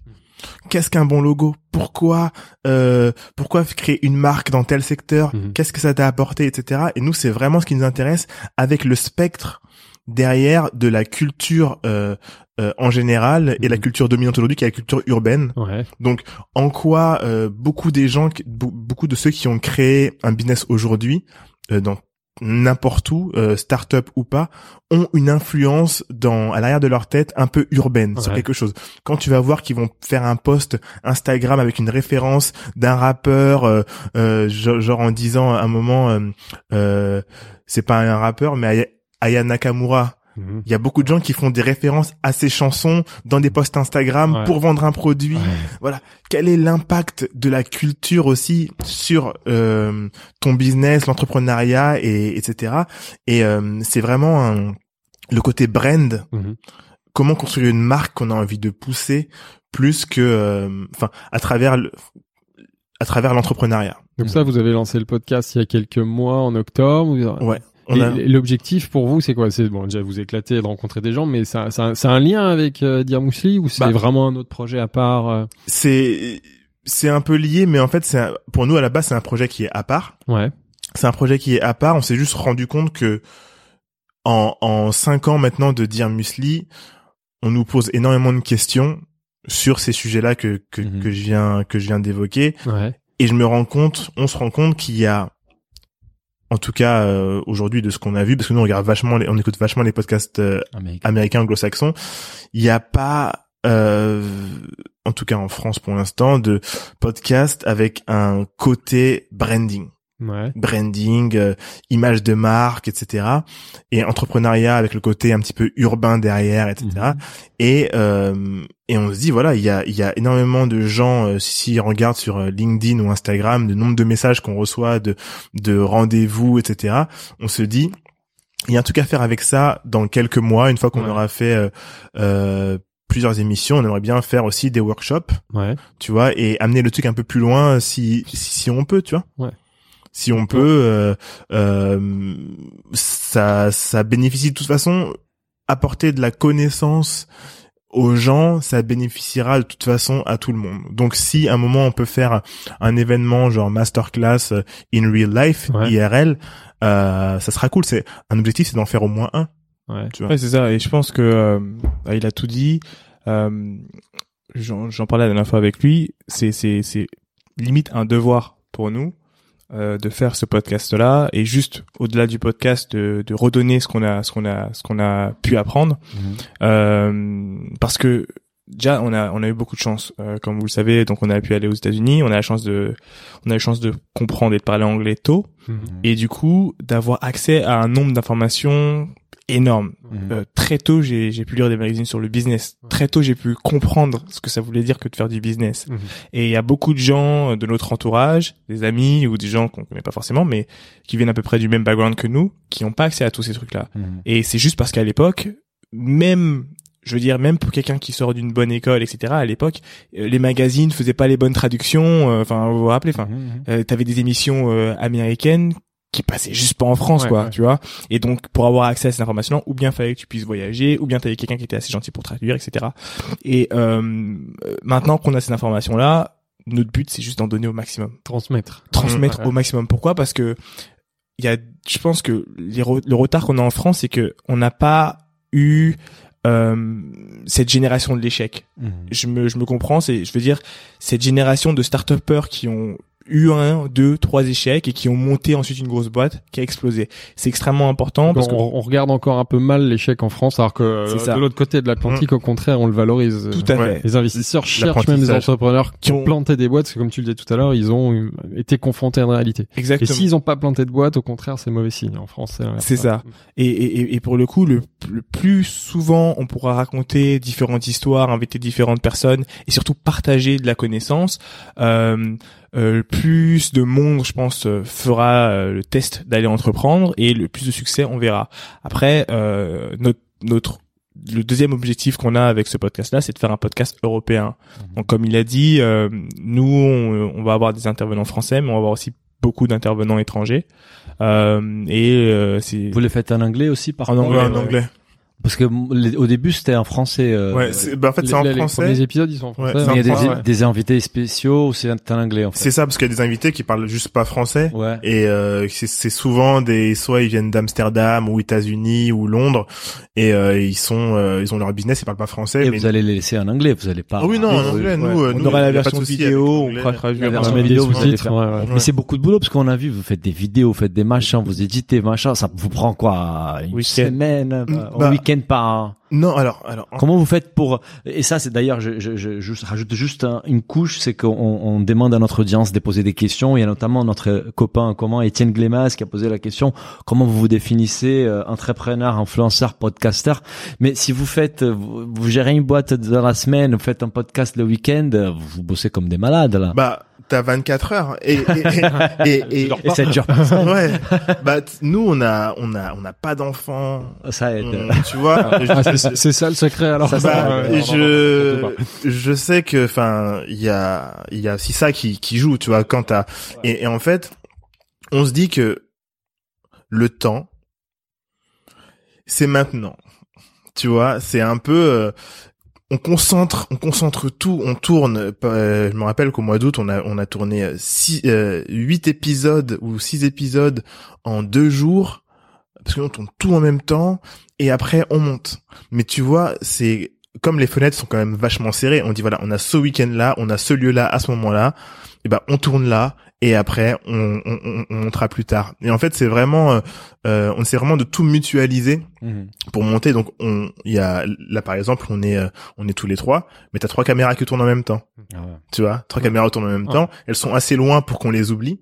Et puis on est trois aussi. Hein. Et ouais, puis on est Ouais, trois. ouais, ouais, ouais, ouais. Donc, donc on est trois. Donc euh, on, moi j'ai, on a tous l'habitude, on a fait énormément de contenu euh, vidéo pour euh, dire Musli. Donc c'est pas quelque chose qui est difficile pour nous. On Bien maîtrise les caméras, on maîtrise la lumière, Le on, bien a- sûr. on a tout le matériel en ouais, fait. Bien sûr, ouais. En fait, on a tout le matériel, donc c'est c'est assez simple. Mais euh, on, on se définit comment? On se définit comme euh, comme euh, comme des entrepreneurs, quoi. Ouais. Entrepreneurs Bien et et après un entrepreneur, il est multiple. hein. Bien sûr, on est d'accord. Bah nous, c'est un peu pareil. Ouais, vous c'est Ouais, on a juste une question parce que là on commence à, à- on arrive à la fin. Et on a juste sauté une question en fait quand on parlait. euh, Tu as vu, bah on a parti un peu dans tous les sens, mais Mhm. c'est les buts, hein, c'est c'est une conversation. Euh, mais quand on parlait du développement de la boîte, il y a eu un moment quand même qui est important, c'est que vous avez levé euh, en 2018 500 000 euros. Euh, Est-ce que vous pourriez nous raconter un peu plus sur cette euh, Ouais. expérience là Ouais, alors euh, on est en 2017. On est en 2017. On en- on a, on sent qu'on a besoin de lever parce que euh, la première levée de fonds qu'on fait, bah voilà, elle arrive. euh, on a, on a embauché des gens et dès que Mhm. t'embauches des gens, c'est de la masse salariale et Ça part, ça, ça se brûle vite. ouais. C'est ça, et ça Mm. brûle vite et on se dit ok. euh, et en plus, on a envie de développer le, le sur-mesure. Donc, euh, que- quel autre moyen que de lever des fonds? On s'est dit que euh, bah on était assez solide pour aller euh, lever des fonds et euh, et du coup on cherche. Parce que là, il faut parler de la levée de fonds, de tous ces rendez-vous que tu Ouais, fais, où bien le mec à la sûr. fin il te dit, il te dit, euh, ah ouais, mais euh, non, ça va pas le faire. Intéressant, mais non. Genre la dernière dernière Oui. dernière minute, c'est. Genre, Tout à euh, fait tout le rendez-vous, voire plusieurs rendez-vous. Ouais, ouais, on peut en parler de ça. ouais. On, on peut, on peut parler du processus de la levée de fonds parce que c'est, c'est un, un des trucs les plus frustrants et en même temps un des trucs les plus jouissifs et qui fait le plus peur en même temps. T'as, Ouais. t'as- t'as tout en même temps. Et T'as- t'apprends énormément. tu, tu, tu apprends vachement sur toi. Tu apprends sur euh, tes collègues. Tu apprends sur ton management. Et tu apprends sur euh, bah, le monde euh, de, de, de, de l'investissement. Je- je- Comment je- on tourne l'économie, ouais, le financement. Ouais, c'est ouais. ça, je m'explique.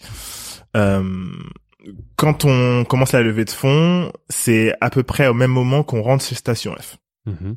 Donc on a le labo à Gennevilliers, Station F, Chez qui vous étiez incubé euh, Station F directement le l'incubateur de enfin c'est pas un incubateur, c'est le le founders programme. Ok, ok, vous avez raison. Donc on rentre, on fait partie du premier batch de, de Station Super. F.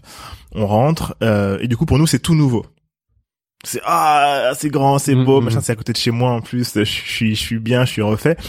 Et, et, et en fait, la prod, elle est au labo. Donc, il y a la team prod qui est au labo. Et du coup, euh, on fait un peu les allers-retours, etc. Et on commence à rentrer dans le dur de la, de la levée de fonds. Et nous, euh, on se disait, levée de fonds, il faut qu'on y aille tous les trois. Mhm. Il y a, il y a deux écoles. Il y a les écoles où il dit il y en a un qui doit gérer pour les Et nous, au rendez-vous, on y allait tous les trois parce que on trouvait que quand on arrivait à trois, quand ils nous voyaient arriver à trois dans leur grand bureau machin, on en impose quand Ouais. même, tu Ouais, vois. ouais. Genre, c'est pas genre t'es. C'était pas n'importe qui, c'était les Muesli Boys, quoi. Oui, oui, oui, Ouais. oui, oui, voilà. C'était, c'était, euh, c'était un peu. En plus, on est grand, tu vois. Donc, on voulait montrer cette image-là. On arrive dans un truc euh, machin, on nous voit. Tu vois, on, on voit qu'on est déterminé, etc. Bon Donc point. on a on a on, on a commencé à faire ces rendez-vous là et au fur et à mesure on s'est rendu compte que bah Ah ouais, c'est pas forcément une bonne idée. non non non ouais c'est c'est que si on est à trois là pendant deux heures à parler avec un qui mec gère les qui est en train de manager les autres et tout donc Ouais. au, au- fur et à mesure ça ça ça réduit à moi. Ça réduit à moi. Donc c'est toi qui t'es occupé. là. qui a ça c'est plus sur la fin hein, que je suis allé faire les les euh, les rendez-vous etc Le euh, mais les rendez-vous importants, on était quand même tous tous les trois parce que comme on capitalise sur notre euh, euh, notre branding personnel, c'était important que parce que nos visages sont sur les paquets, tu vois. Mm, Mhm. Donc c'est important que les, les, les mecs nous voient quand même. Des fois, ils s'attendaient à nous voir tous les trois. Ouais, des fois, Ils étaient tous les déçus de pas voir les trois. Ouais. Ouais. Et, et en fait, le côté frustration, c'est que euh, les, tu penses avoir bien pitché ton truc, tu l'as bien pitché, toi t'es Mhm. fier de toi, mais en fait, la personne qui est en face, c'est juste pas son scope. Tu vois, son scope, c'est juste pas sa thèse d'investissement, Oui, oui, oui. mais il t'a quand même fait venir au rendez-vous, tu vois. Et pitché pendant une heure. Pitcher pendant une heure, essayer de bah de lui, lui vendre le truc, et à la fin c'est ouais non c'est pas trop mon scope. Tu te dis Mais il le savait depuis le début. Ah, ouais Ça au début du ouais mais Mais des fois, ils veulent juste savoir ce qu'ils sont curieux, des fois. hein. ouais et puis à leur C'est décharge métier, c'est Ah, ils apprennent, et ils entrepreneurs, apprennent, ils apprennent sur le marché. Et puis à leur décharge, euh, ils nous filent leur carte. Donc nous on a la carte euh, pour pour des relances Bah, tu vois, Typo, plus tard euh, pour des autres boîtes ou d'autres. C'est toujours pas votre scope, en fait. Ouais, ouais, voilà, tu vois. Mais mais mais c'est c'est euh, ça c'est une petite frustration surtout les rendez-vous les les plusieurs rendez-vous que tu peux faire parce qu'on a fait des rendez-vous avec euh, C'est un boulot Avec des gens. en fait. ouais on a fait des rendez-vous avec des gens on, on, on a fait jusqu'à sept rendez-vous alors que ça allait dans le mur tu vois tu te dis c'est bon je fais plus de rendez-vous tu vois enfin avec ce mec là ça sert à rien Vous avez mis combien de temps alors pour euh, cette levée de fonds? Six, Retour? six, sept Six, mois. sept mois. 6-7 mois Ouais, six, sept mois et euh, entre l'idée, le deck et le tour de tout le monde. ouais, ouais, ouais, non, euh, non, vraiment entre le deck finalisé et le tour de tout le monde, c'est sept mois. Ouais. Ah, d'accord. Parce que Ouais, donc en tout, euh, c'est quasi. Enfin, déjà parce que faire le deck, je pense que ça prend un peu de Ouais, temps. ça. euh, Faire le deck, sur le business plan, enfin toutes les versions de business plan. c'est ça. Et, euh, et et donc ouais, c'est cette levée de fonds quand elle est arrivée. Euh, on- du coup, on a pu avoir un euh, trois investisseurs, euh, dont un qui était un qui, qui est un industriel, etc. Et euh, on les a. Et nous, euh, la raison de cet investissement-là, c'est pour développer DM+. Ouais. On en a pas parlé encore, mais c'est intéressant. Ouais, du coup. c'est pour, mais je peux, en- je peux en parler très rapidement. Ouais, vas-y, vas-y. DM+, c'est pour, en fait, c'est euh, notre module de nutrition personnalisée. Mhm. En gros, le modèle, c'était euh, euh, la version 2 de ce qu'on avait fait, dont j'ai pas parlé au tout début. C'était un muesli sur mesure. Tu pouvais fabriquer. Et en fait, euh, bah, c'est c'est ce qu'on a. C'était le Là, en gros, La raison d'être de la la raison d'être de de la levée de fonds. Et euh, et du coup, au moment où on a eu euh, l'argent, Mhm. on va dire au moment on a on, on a signé euh, signé les papiers avec tout le monde et tout. Ouais, en fait, au moment où on a signé l'argent, en fait, au moment on a signé, on était tellement déjà dans autre chose. Ouais, parce que ça prend tellement de temps. Et ouais, je sais pas si que on n'a même pas savouré. Ouais, je, je me vois rappelle, je leur disais, Eh, les gars, euh, venez, on va manger un truc. Et Moi, on va manger un truc et euh, repousser, tu repousses, tu repousses, puis après tu rentres dans le truc et tu juste tu, tu Tu l'avais pas célébré. Ouais, levé 500 000 euros, c'est quand même une on, sacrée on étape. a ouais, une ouais, mais on a mais, mais en fait, c'était Vous avez commencé par, 500 par 700 euros, là, maintenant, Ouais, vous levez mais- 500, 500. il y a eu tellement de tu sais, il y a des frustrations, il y a des trucs que, que tu te dis mais en fait L'étape d'après, c'est quoi en fait c'est quoi l'étape Ouais. d'après c'est c'est On c'est- va lever 2 millions. c'est c'est genre en fait on vient de signer euh, le truc mais après il faut rentrer parce que Oui, c'est pas un fin en soi, c'est avoir des moyens pour réaliser Oui, quelque Surtout chose qu'après, de voilà, plus il faut, ambitieux. il faut produire. c'est ça Donc la levée, c'était pour financer le programme de DM+, Ouais. de personnalisation, Ouais. donc qui correspond. Donc c'est-à-dire qu'il faut financer. Il y a quoi Il y a un peu d'algorithme, il y a un peu Il y a, de euh, beaucoup pour faire le site complètement. En L'algo. prod, euh, ça change tout. Ouais. c'est c'est principalement l'algo tu tu recasses ton site de A à Z, euh, tu refais tout. Euh, je remodis juste sur un truc. Quand, on a signé la levée de fonds, après on avait une palette qui était arrivée Ouais. au labo, donc le labo qui est à Gennevilliers, nous on était euh, vers Saint-Michel, qui était devant devant le labo avec personne. Ah, donc il faut les dépêcher. Donc, donc, d'aller donc au on allait se dépêcher. Enfin bref.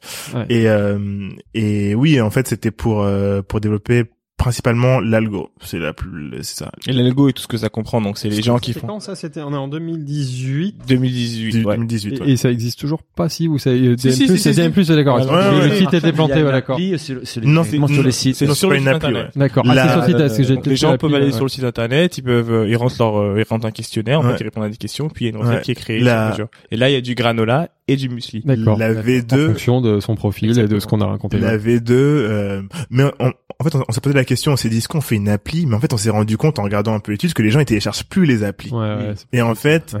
c'est genre une web app qu'il faut faire, un truc comme ça, mais les, les applis, enfin, à part les applis euh, de réseaux sociaux et autres, c'est compliqué. Ouais, Dans votre cas, ça pourrait se défendre, mais bon, ouais, euh, un site fait les jobs aussi, Ouais. hein, et Bah, après, c'est le problème des téléchargent quand même maintenances, parce hein. qu'après, il faut, faut faire la maintenance d'une appli, d'un site, d'un Ouais. Ouais, ouais. euh, Android, Apple, bon bref. Et, et, euh, et donc, joie, la joie euh, sur la levée, en fait, elle est arrivée quand... Bah, c'est un peu quand les gens te disent ah félicitations tu vois quand ils apprennent et tout euh, ah machin ça t'es là merci mais t'es au fur et à mesure tu te rends compte ah bah quand même tu vois mais Ouais, c'est quand même une Surtout sacrée étape connais- pour un entrepreneur. Puis en plus, vous avez levé auprès d'investisseurs euh, de renom. Ouais, ouais. Ouais. Non, en fait, ce qui est cool, c'est qu'on nous a toujours dit, on Mm. nous avait préparé, c'est que on, on a toujours pris le, la levée comme un, j'ai pas, je sais pas si j'aurais dire, mais comme un échec entre guillemets, dans le sens où on, on, on est dans un, tu sais, euh, même au cantillon, etc. On a toujours dit, hey, à partir du moment où tu dois lever des fonds, même si tu sais pourquoi tu lèves, c'est un moyen pour aller plus vite, aller plus haut. Ne prends pas pour un, euh, euh, comment dire, un succès, etc. Parce qu'en réalité, c'est juste le, une étape le succès, C'est un financement, c'est un financement. Ouais. Et c'est pas ton où argent. tu, où tu, Tu que où je tu en dire échange, Ouais. tu te donnes des parts de ta boîte. C'est tout à fait un Oui. deal qui est un- légitime et oui. qui a du sens, mais c'est pas. Un- Mais c'est Ouais. pas, c'est pas aussi, c'est pas aussi pas ton fort argent. que, euh, tu vois, de, de, de, de vendre la boîte. de vendre, Mmh. ou, Ou ou non, de faire qui assez d'argent. Ou de gagner Ah, et d'être rentable. C'est ça. vrai qu'il y a un petit côté malsain aujourd'hui, c'est c'est dit et redit qui partout. là, je pense. C'est une espèce de compétition et entre entrepreneurs, ils qui comparent lèvera le euh, qui a levé ouais. le plus. C'est finalement, c'est pas ça le bon Bah, mais je indicateur. pense que tous ces cas des boîtes qui se plantent, genre WeWork euh, et, et même bon qui se plantent mais qui qui qui réalisent pas euh, Mm. leurs promesses, euh, ça commence à changer. Je Ouais, pense. puis on, on a vu des modèles de boîtes lever. qui levaient beaucoup et qui sont plantés très très très fort. Du coup, plus tu lèves, euh, Ouais. plus tu plantes. Hein, et et y a quand ça marche pas. il y a ce truc cette cette euh, un peu ce, ce dream ce, ce rêve sur les les levées de fonds tu sais quand je regarde certains médias euh, c'est genre euh, c'est normal qu'il faut pas il faut, il en parler mais quand même tu te dis c'est de la surenchère tu vois alors quels ont été les alors en France on a levé combien euh, cette Oui, semaine Mais il y a des médias qui ont- été construits autour, autour de, de ça, ça. donc euh, Ouais, voilà. il y a certains médias qu'on citera pas qui qualifient les entreprises et les startups par le montant euh, qu'elles ont levé. On le voit dans leur Ah ouais fiche. Ah ouais, bon, je citerai pas, je t'en parlerai après. ok Mais, mais, euh, bon nous mais après, nous on aime tout le monde hein, quand même Ah, autour de mais cette table mais quelque clair, part, quelque ça. part, j'allais dire qu'on en a, on en a aussi besoin parce que c'est aussi frustrant euh, que euh, en France on trouve qu'il y a pas, il y a pas assez de financement en réalité. Euh, euh, mais c'est pas forcément pour des boîtes comme les nôtres qui sont de la food où tu vends quelque chose, mais pour les boîtes qui sont beaucoup plus tech et qui des fois galèrent à avoir. Bah, quand tu vois certaines startups qui se disent bon, euh, je vais la faire en France ou je pars à l'étranger. Ouais. Et ils partent à l'étranger et les mecs, euh, ils sont à un autre niveau là. Je pense à mes amis de chez Prose Ouais. euh, qui ont fait ça très bien. Ouais, euh, ils, ils ont et, euh, un peu États-Unis, ici ouais. et après ils sont partis très vite. Mais ils ont bien fait parce que ils ont ils ont ils ont enfin je suis désolé ils, ce qu'ils font là maintenant ils n'auraient pas pu faire à le l'échelle euh, euh, avec des, des à l'échelle ouais. à l'échelle nationale ça aurait été beaucoup plus compliqué. Et, et du coup, on, comme point de on- vue, en tout cas. ouais, on rebondit sur la levée. C'est une levée de 2018. Et bon, c'était pour lancer DM+. Et là, fin 2019, quelles sont les, les, les, les- votre vision, les challenges euh, et, et les plans pour, pour la suite? Comment vous voyez euh, Dire Musli d'ici 5, euh, 10 ans? Alors alors ce, que- ce que je disais justement tout à l'heure euh, c'est parfait pour pour revenir dessus c'est qu'on se rend compte que être une marque 100% direct to consumer online euh, surtout à l'échelle euh, on va dire nationale c'est possible il y en a plein qui le font mais ça a ses limites. Mhm. Euh, donc euh, définitivement pour l'avenir euh, une plus forte présence euh, en magasin Mhm. Offline. offline. Je Ouais. suis d'accord. Euh, Ça rejoint ce qu'on disait tout à l'heure. Exactement. Juste encore, pardon, je t'écoute, mais en parenthèse, on a fait un podcast qui est sorti là à Noël avec Les Nouveaux Fromagers, qui est la première box des fromages en France et qui a fait la conversion euh, vers la grande distribution. Aujourd'hui, il est- Sujet qu'on retrouve tout. C'est une DNB Ouais. euh, marque née sur Internet qui est maintenant ok. switch dans le off complètement. C'était Euh, une box, hein, c'était une box. une Ça, reste une box. Il, C'est une il vend, box. mais c'est Mais c'est une marque, 10% de euh, son chiffre d'affaires et le oui. reste, il voit le Et potentiel. c'est en qu'il disait, euh, et je pense que vous allez être d'accord avec moi, c'est c'est mieux d'être euh, euh, avoir 1% du marché de la grande distrib que d'être leader de la box des fromages sur Internet. Ce qu'il Mmh. disait, Oui. qui est un Bah, marché qui est très niche en. France, voilà. Donc, euh, pardon. Non, non, Je- complètement. donc Et on rejoint, et je pense que c'est ça. Sachant que eux, ils doivent avoir des vrais problèmes de logistique De parce que le frais, fromage, c'est le du frais, frais, que ouais, vous, c'est encore plus compliqué. Ah, pour livrer, Ah, ouais. C'est ça. Euh, Et puis de DLC et tout, alors que vous, je pense Et- que vous ouais, exactement. Donc vraiment, vraiment euh, une présence physique plus importante. Après, ce qui est bien, c'est que étant donné qu'on fait du sur-mesure, le, le online euh, permet de faire ce sur-mesure-là. Le sur-mesure dans les magasins, ça marchera plus difficilement Exactement. par définition. ouais, Exactement. ouais. Et même en termes de mise en place, même si c'est possible. C'est possible en, Regardez. ma- en magasin? C'est possible, mais c'est, c'est, c'est, ça demande euh, des- plus de logistique. Ouais. euh, C'est c'est de l'expérientiel en fait. En fait. un euh, meuble dédié. Ouais, c'est en fait c'est tu vois quand quand tu prends les marques. euh, encore une fois, nous on regarde beaucoup nos inspirations. Souvent, elles sont pas food, bien Mhm. évidemment. Euh, mais quand tu regardes par exemple Glossier Mhm. ou euh, d'autres marques, quoi Glossier, c'est une marque de- c'est une marque de de maquillage et de beauty. ok. un truc américain. Et en fait, quand, quand tu regardes certaines marques, euh, surtout dans la dans la cosmétique, elles arrivent à créer, soit c'est des pop-up ou alors leur petit magasin, un, un réel univers euh, où le client va rentrer et va être immergé dans cet univers et du coup va pouvoir consommer aussi, etc.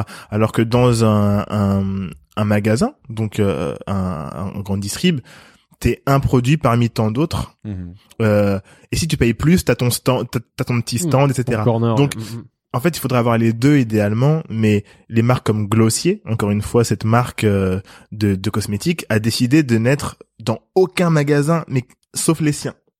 D'accord. Tu vois, donc le Boutique en propre. c'est Ouais. ça, boutique en propre. C'est la euh, stratégie des marques des luxe en fait, Mm. de, Bah, de maîtriser sa ouais, distribution c'est à une marque de 100%. luxe, mais eux, c'est même pas ouais, une marque de ouais, luxe, c'est une marque, euh, c'est, c'est, enfin, moi, je comparais ça en termes de qualité de produit, je sais pas, mais c'est du Sephora, tu vois. Mhm.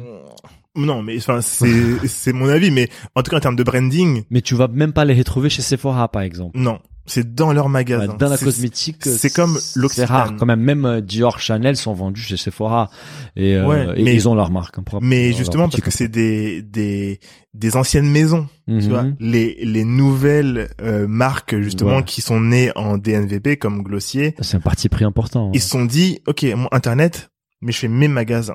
Mais des petits magasins ou grands, mais en tout cas, soit ils en ont peu, et c'est que des super magasins où on crée de l'expérience, comme euh, si tu regardes euh, Apple avec le Apple Store, tu vois, ou soit t'as plein de petits magasins, etc. Donc c'est... T'es en train de nous dire que vous allez ouvrir vos magasins Bah, justement, ce que j'allais dire, vos, que- vos, Mm. bars à Mousselie. Pour le moment, Non, non, non. des, pop-up peut-être à un Ouais. moment, mais... Ouais. La première étape pour nous, c'est déjà de revenir en distribution euh, classique, de faire en sorte que notre présence soit euh, vue chez Monoprix en ce moment ou... Non, non, tu plus sais, on était Ah, d'accord. ressortis. Ah, d'accord. C'était une opération spéciale. une opération, voilà. voilà. Donc là, maintenant, la l'idée, c'est de rentrer puis de rentrer en force euh, dans Monoprix et dans d'autres euh, D'autres magasins. pays aussi. Ouais, aussi. et euh, clairement euh, d'autres pays et euh, toujours avec euh, pour idée en tête euh, de parler aux clients et donc d'être vraiment euh, euh, focalisé sur le client et de faire en sorte que qu'il soit dans un Monoprix, euh, dans un Carrefour, Biocop, qu'il ait une expérience unique euh,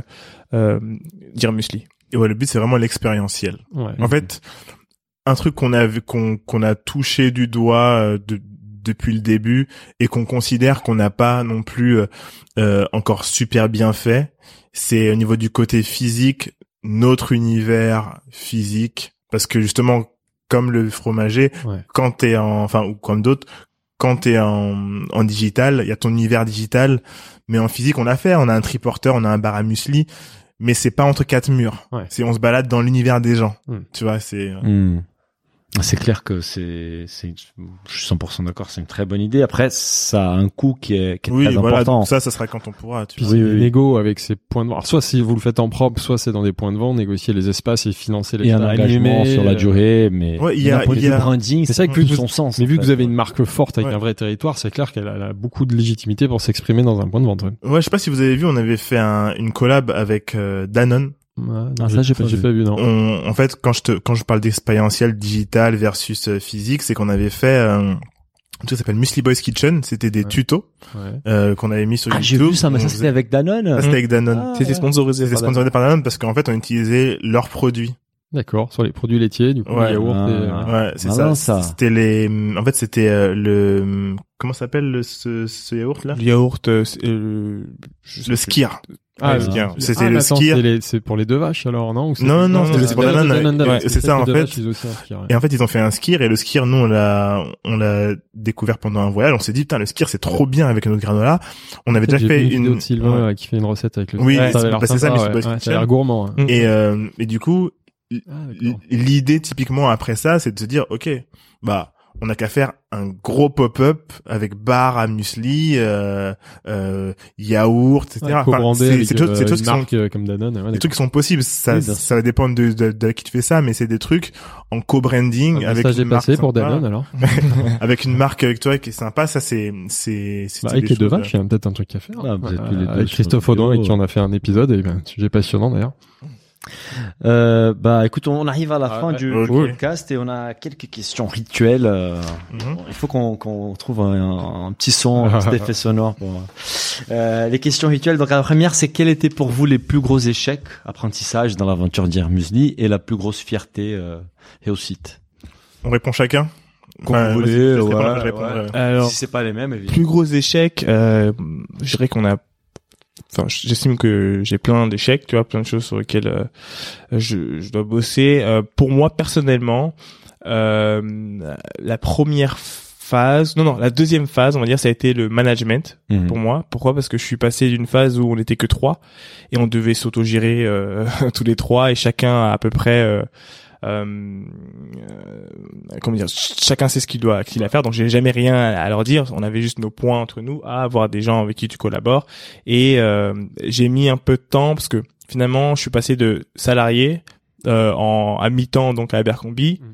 à euh, monter sa boîte à 3 et être 24 sur 24 euh, sans calculer le temps à avoir des gens qui ont d'autres priorités Ouais, aussi des perso et voilà. des- et euh, et du coup euh, ça a été de euh, accompagner mes salariés euh, de façon un peu plus personnalisée Mhm. Euh, donc ça a été un de mes échecs parce que du coup je me suis rendu ça a compte pris du temps avant que tu comprennes ça. Et au début, j'imagine, il y a eu un peu de casse, exactement euh, ouais. et puis Mhm. quand tu te rends compte de ce truc là tu te dis bah tu le prends vraiment en mode personnellement. personnellement et Ouais. puis tu travailles dessus pour être euh, plus efficace et tu vois la différence aussi hein. Et alors moi, mon ce que je considère comme mon plus grand échec dans l'aventure, euh, j'allais parler aussi euh, peut-être de du management, mais non, c'est euh, plus grand échec. C'est un moment, on avait un truc de un problème de logistique. Euh, c'était avec Casino en plus. Ah, ça tombe pas bien.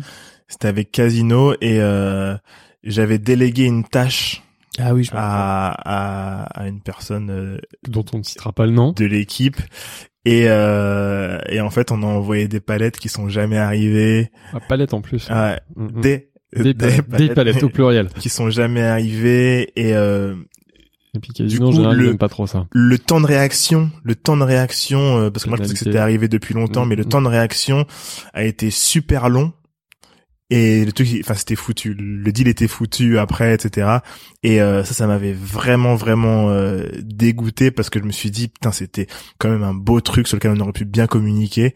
Et euh, et le fait de en fait je me suis remis en question sur euh, parce qu'en fait on a eu du mal à déléguer Ouais. encore une fois on était trois à trois on n'avait pas besoin de se parler pour faire les choses et là on se retrouve à 8 10 euh, Avec des gens où il n'y a pas la avec- même fluidité. avec des ouais. gens qui ont d'autres trucs à faire et euh, et ouais j'ai j'ai délégué euh, de bon cœur mais du coup là j'ai pas été assez euh, sur euh, le process et ça pour moi c'est mon, mon truc qui m'a le plus saoulé Et quoi cette charmante personne, elle travaille encore avec vous aujourd'hui?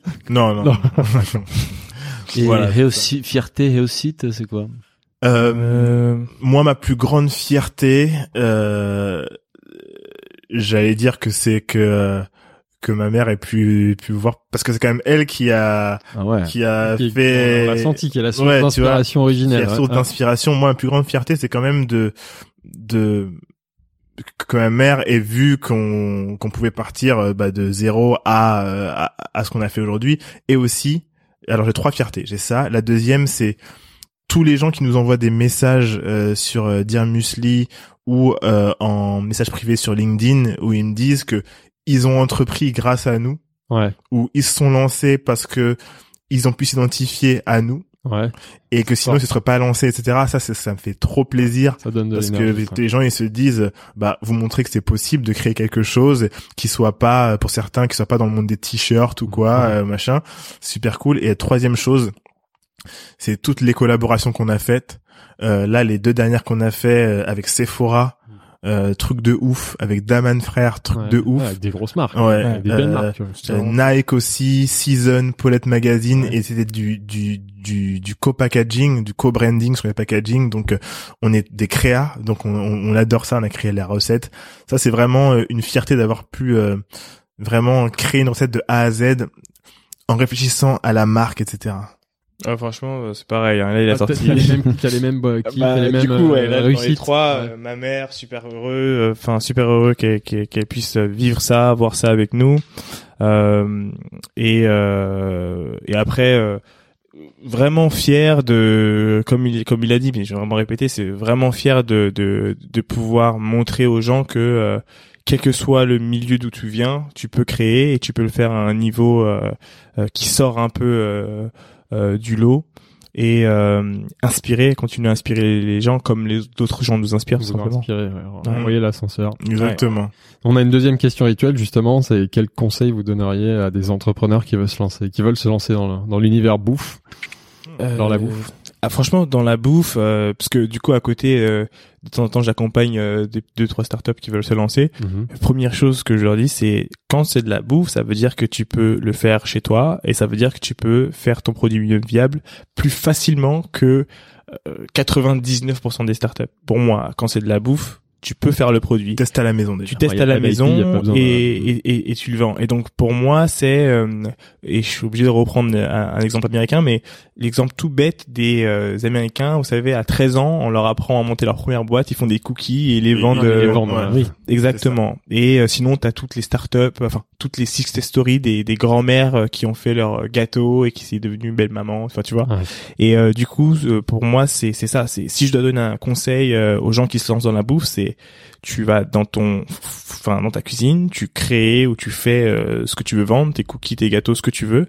Et puis tu trouves un moyen de les vendre. Tu peux les vendre à tes collègues, tu peux les vendre à tes amis, tu peux les vendre à tes voisins. Tu peux faire des événements, tu testes ton concept comme ça avant Exactement. d'investir. euh, Exactement. Et sincèrement, si t'es euh, focus, concentré dessus pendant euh, les 4-5 prochains mois, d'une part, ça va te ramener des revenus. Mhm. Et ce qui est revenus, le- la première chose que ça fait, c'est euh, que ça donne confiance. Ah, il y a quelqu'un qui a acheté mon produit une fois. Et puis ensuite, tu testes, euh, est-ce qu'elle est capable d'avoir du repeat? Donc, est-ce qu'elle va acheter une Mm. deuxième fois, puis une troisième fois? Et euh, et, euh, et tu fais ça pendant 3-4 mois pour avoir du feedback. Et Mm. de là, tu décides de te lancer, tu vois. Moi, alors, euh, c'est un petit peu différent. Première chose, c'est de pas, de pas se prendre la tête.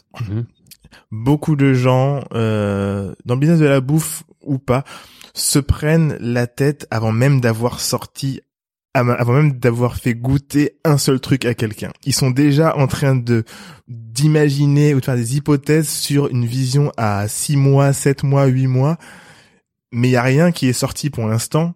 Et en fait, cet état d'esprit permet pas d'exécuter quelque chose très vite et d'avoir un retour, un, un retour, un feedback de quelqu'un.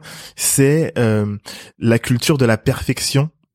Et en cuisine, dans la bouffe, faut avoir un produit presque parfait et pas forcément euh, au début parce que pour beaucoup, si pour toi un produit est moyen, pour l'autre il sera très bon.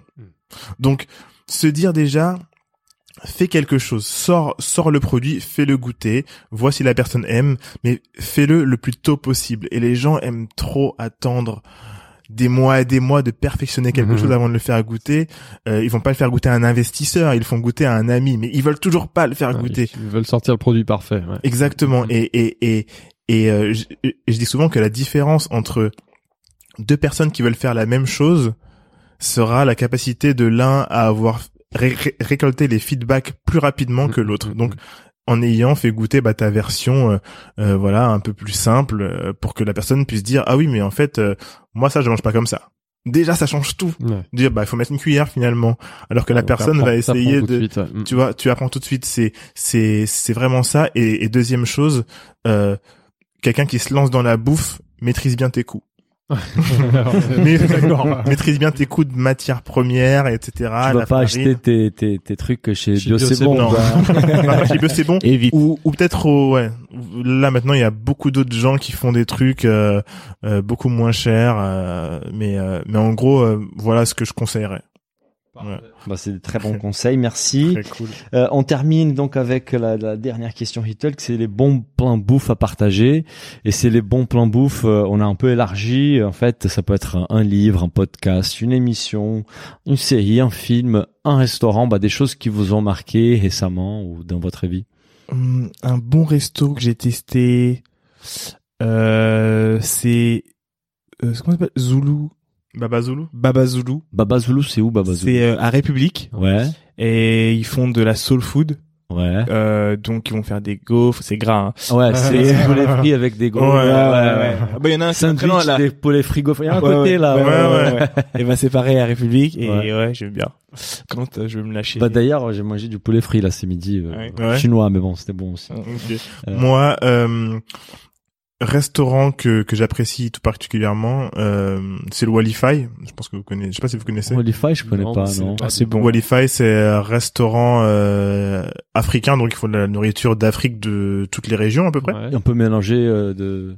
Euh, bah en fait c'est des c'est un vraiment un restaurant donc que tu choisis sur la carte. euh, ils ouvrent que le soir, euh, tu vois, lumière tamisée. C'est c'est quand on rentre dedans, on dirait qu'on est à Brooklyn ou à New York. Ouais. Ouais. C'est très new-yorkais, c'est très cool et euh, c'est pas déconnant au niveau des prix. C'est souvent blindé. C'est dans quel quartier c'est? dans le, dans le Charonne. 11e. Ouais. C'est Ouais. dans le 11e, euh, tu sais c'est là où c'est vraiment cool euh, et euh, c'est vraiment un restaurant que j'aime bien, ça fait longtemps que je suis pas allé là-bas, mais un restaurant que j'apprécie tout particulièrement et le Petit Bao, Les petits. Ah, Le petit euh, Bao. rue Saint-Denis. euh, Ouais. ouais. ils- c'est des potes ouais. aussi et ils ouvrent le gros Bao euh, sur les sur les quais ouais, Canal- sur le euh, Saint-Martin. Saint-Martin, on connaît Céline. et euh, ah, vous connaissez Céline? Ouais. Ok. Et euh, salut Céline. Et euh, et le troisième, le season. Ouais. Les seasons. Ouais. Forcément. Et salut, Salut, seasons, on va- Chez- Au Petit Bao, il y a pas, je suppose, dire. Non, Sauf non, s'ils non. veulent faire. un- non un mais leur bao, bao, muesli mais ils ont fait Ils font plein des ils collaborations. ont fait une collab avec euh, Paris New York.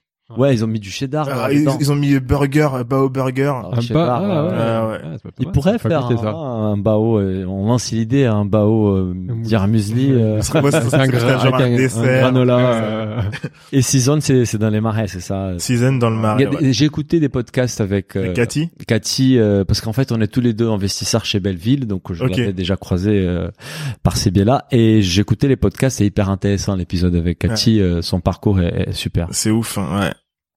Donc euh, donc voilà. Bah, Bah, merci. merci. beaucoup les gars. c'était Merci un à vous. Les gars, intéressant. merci. ouais, Trop cool. Allez, Salut. Merci. Salut.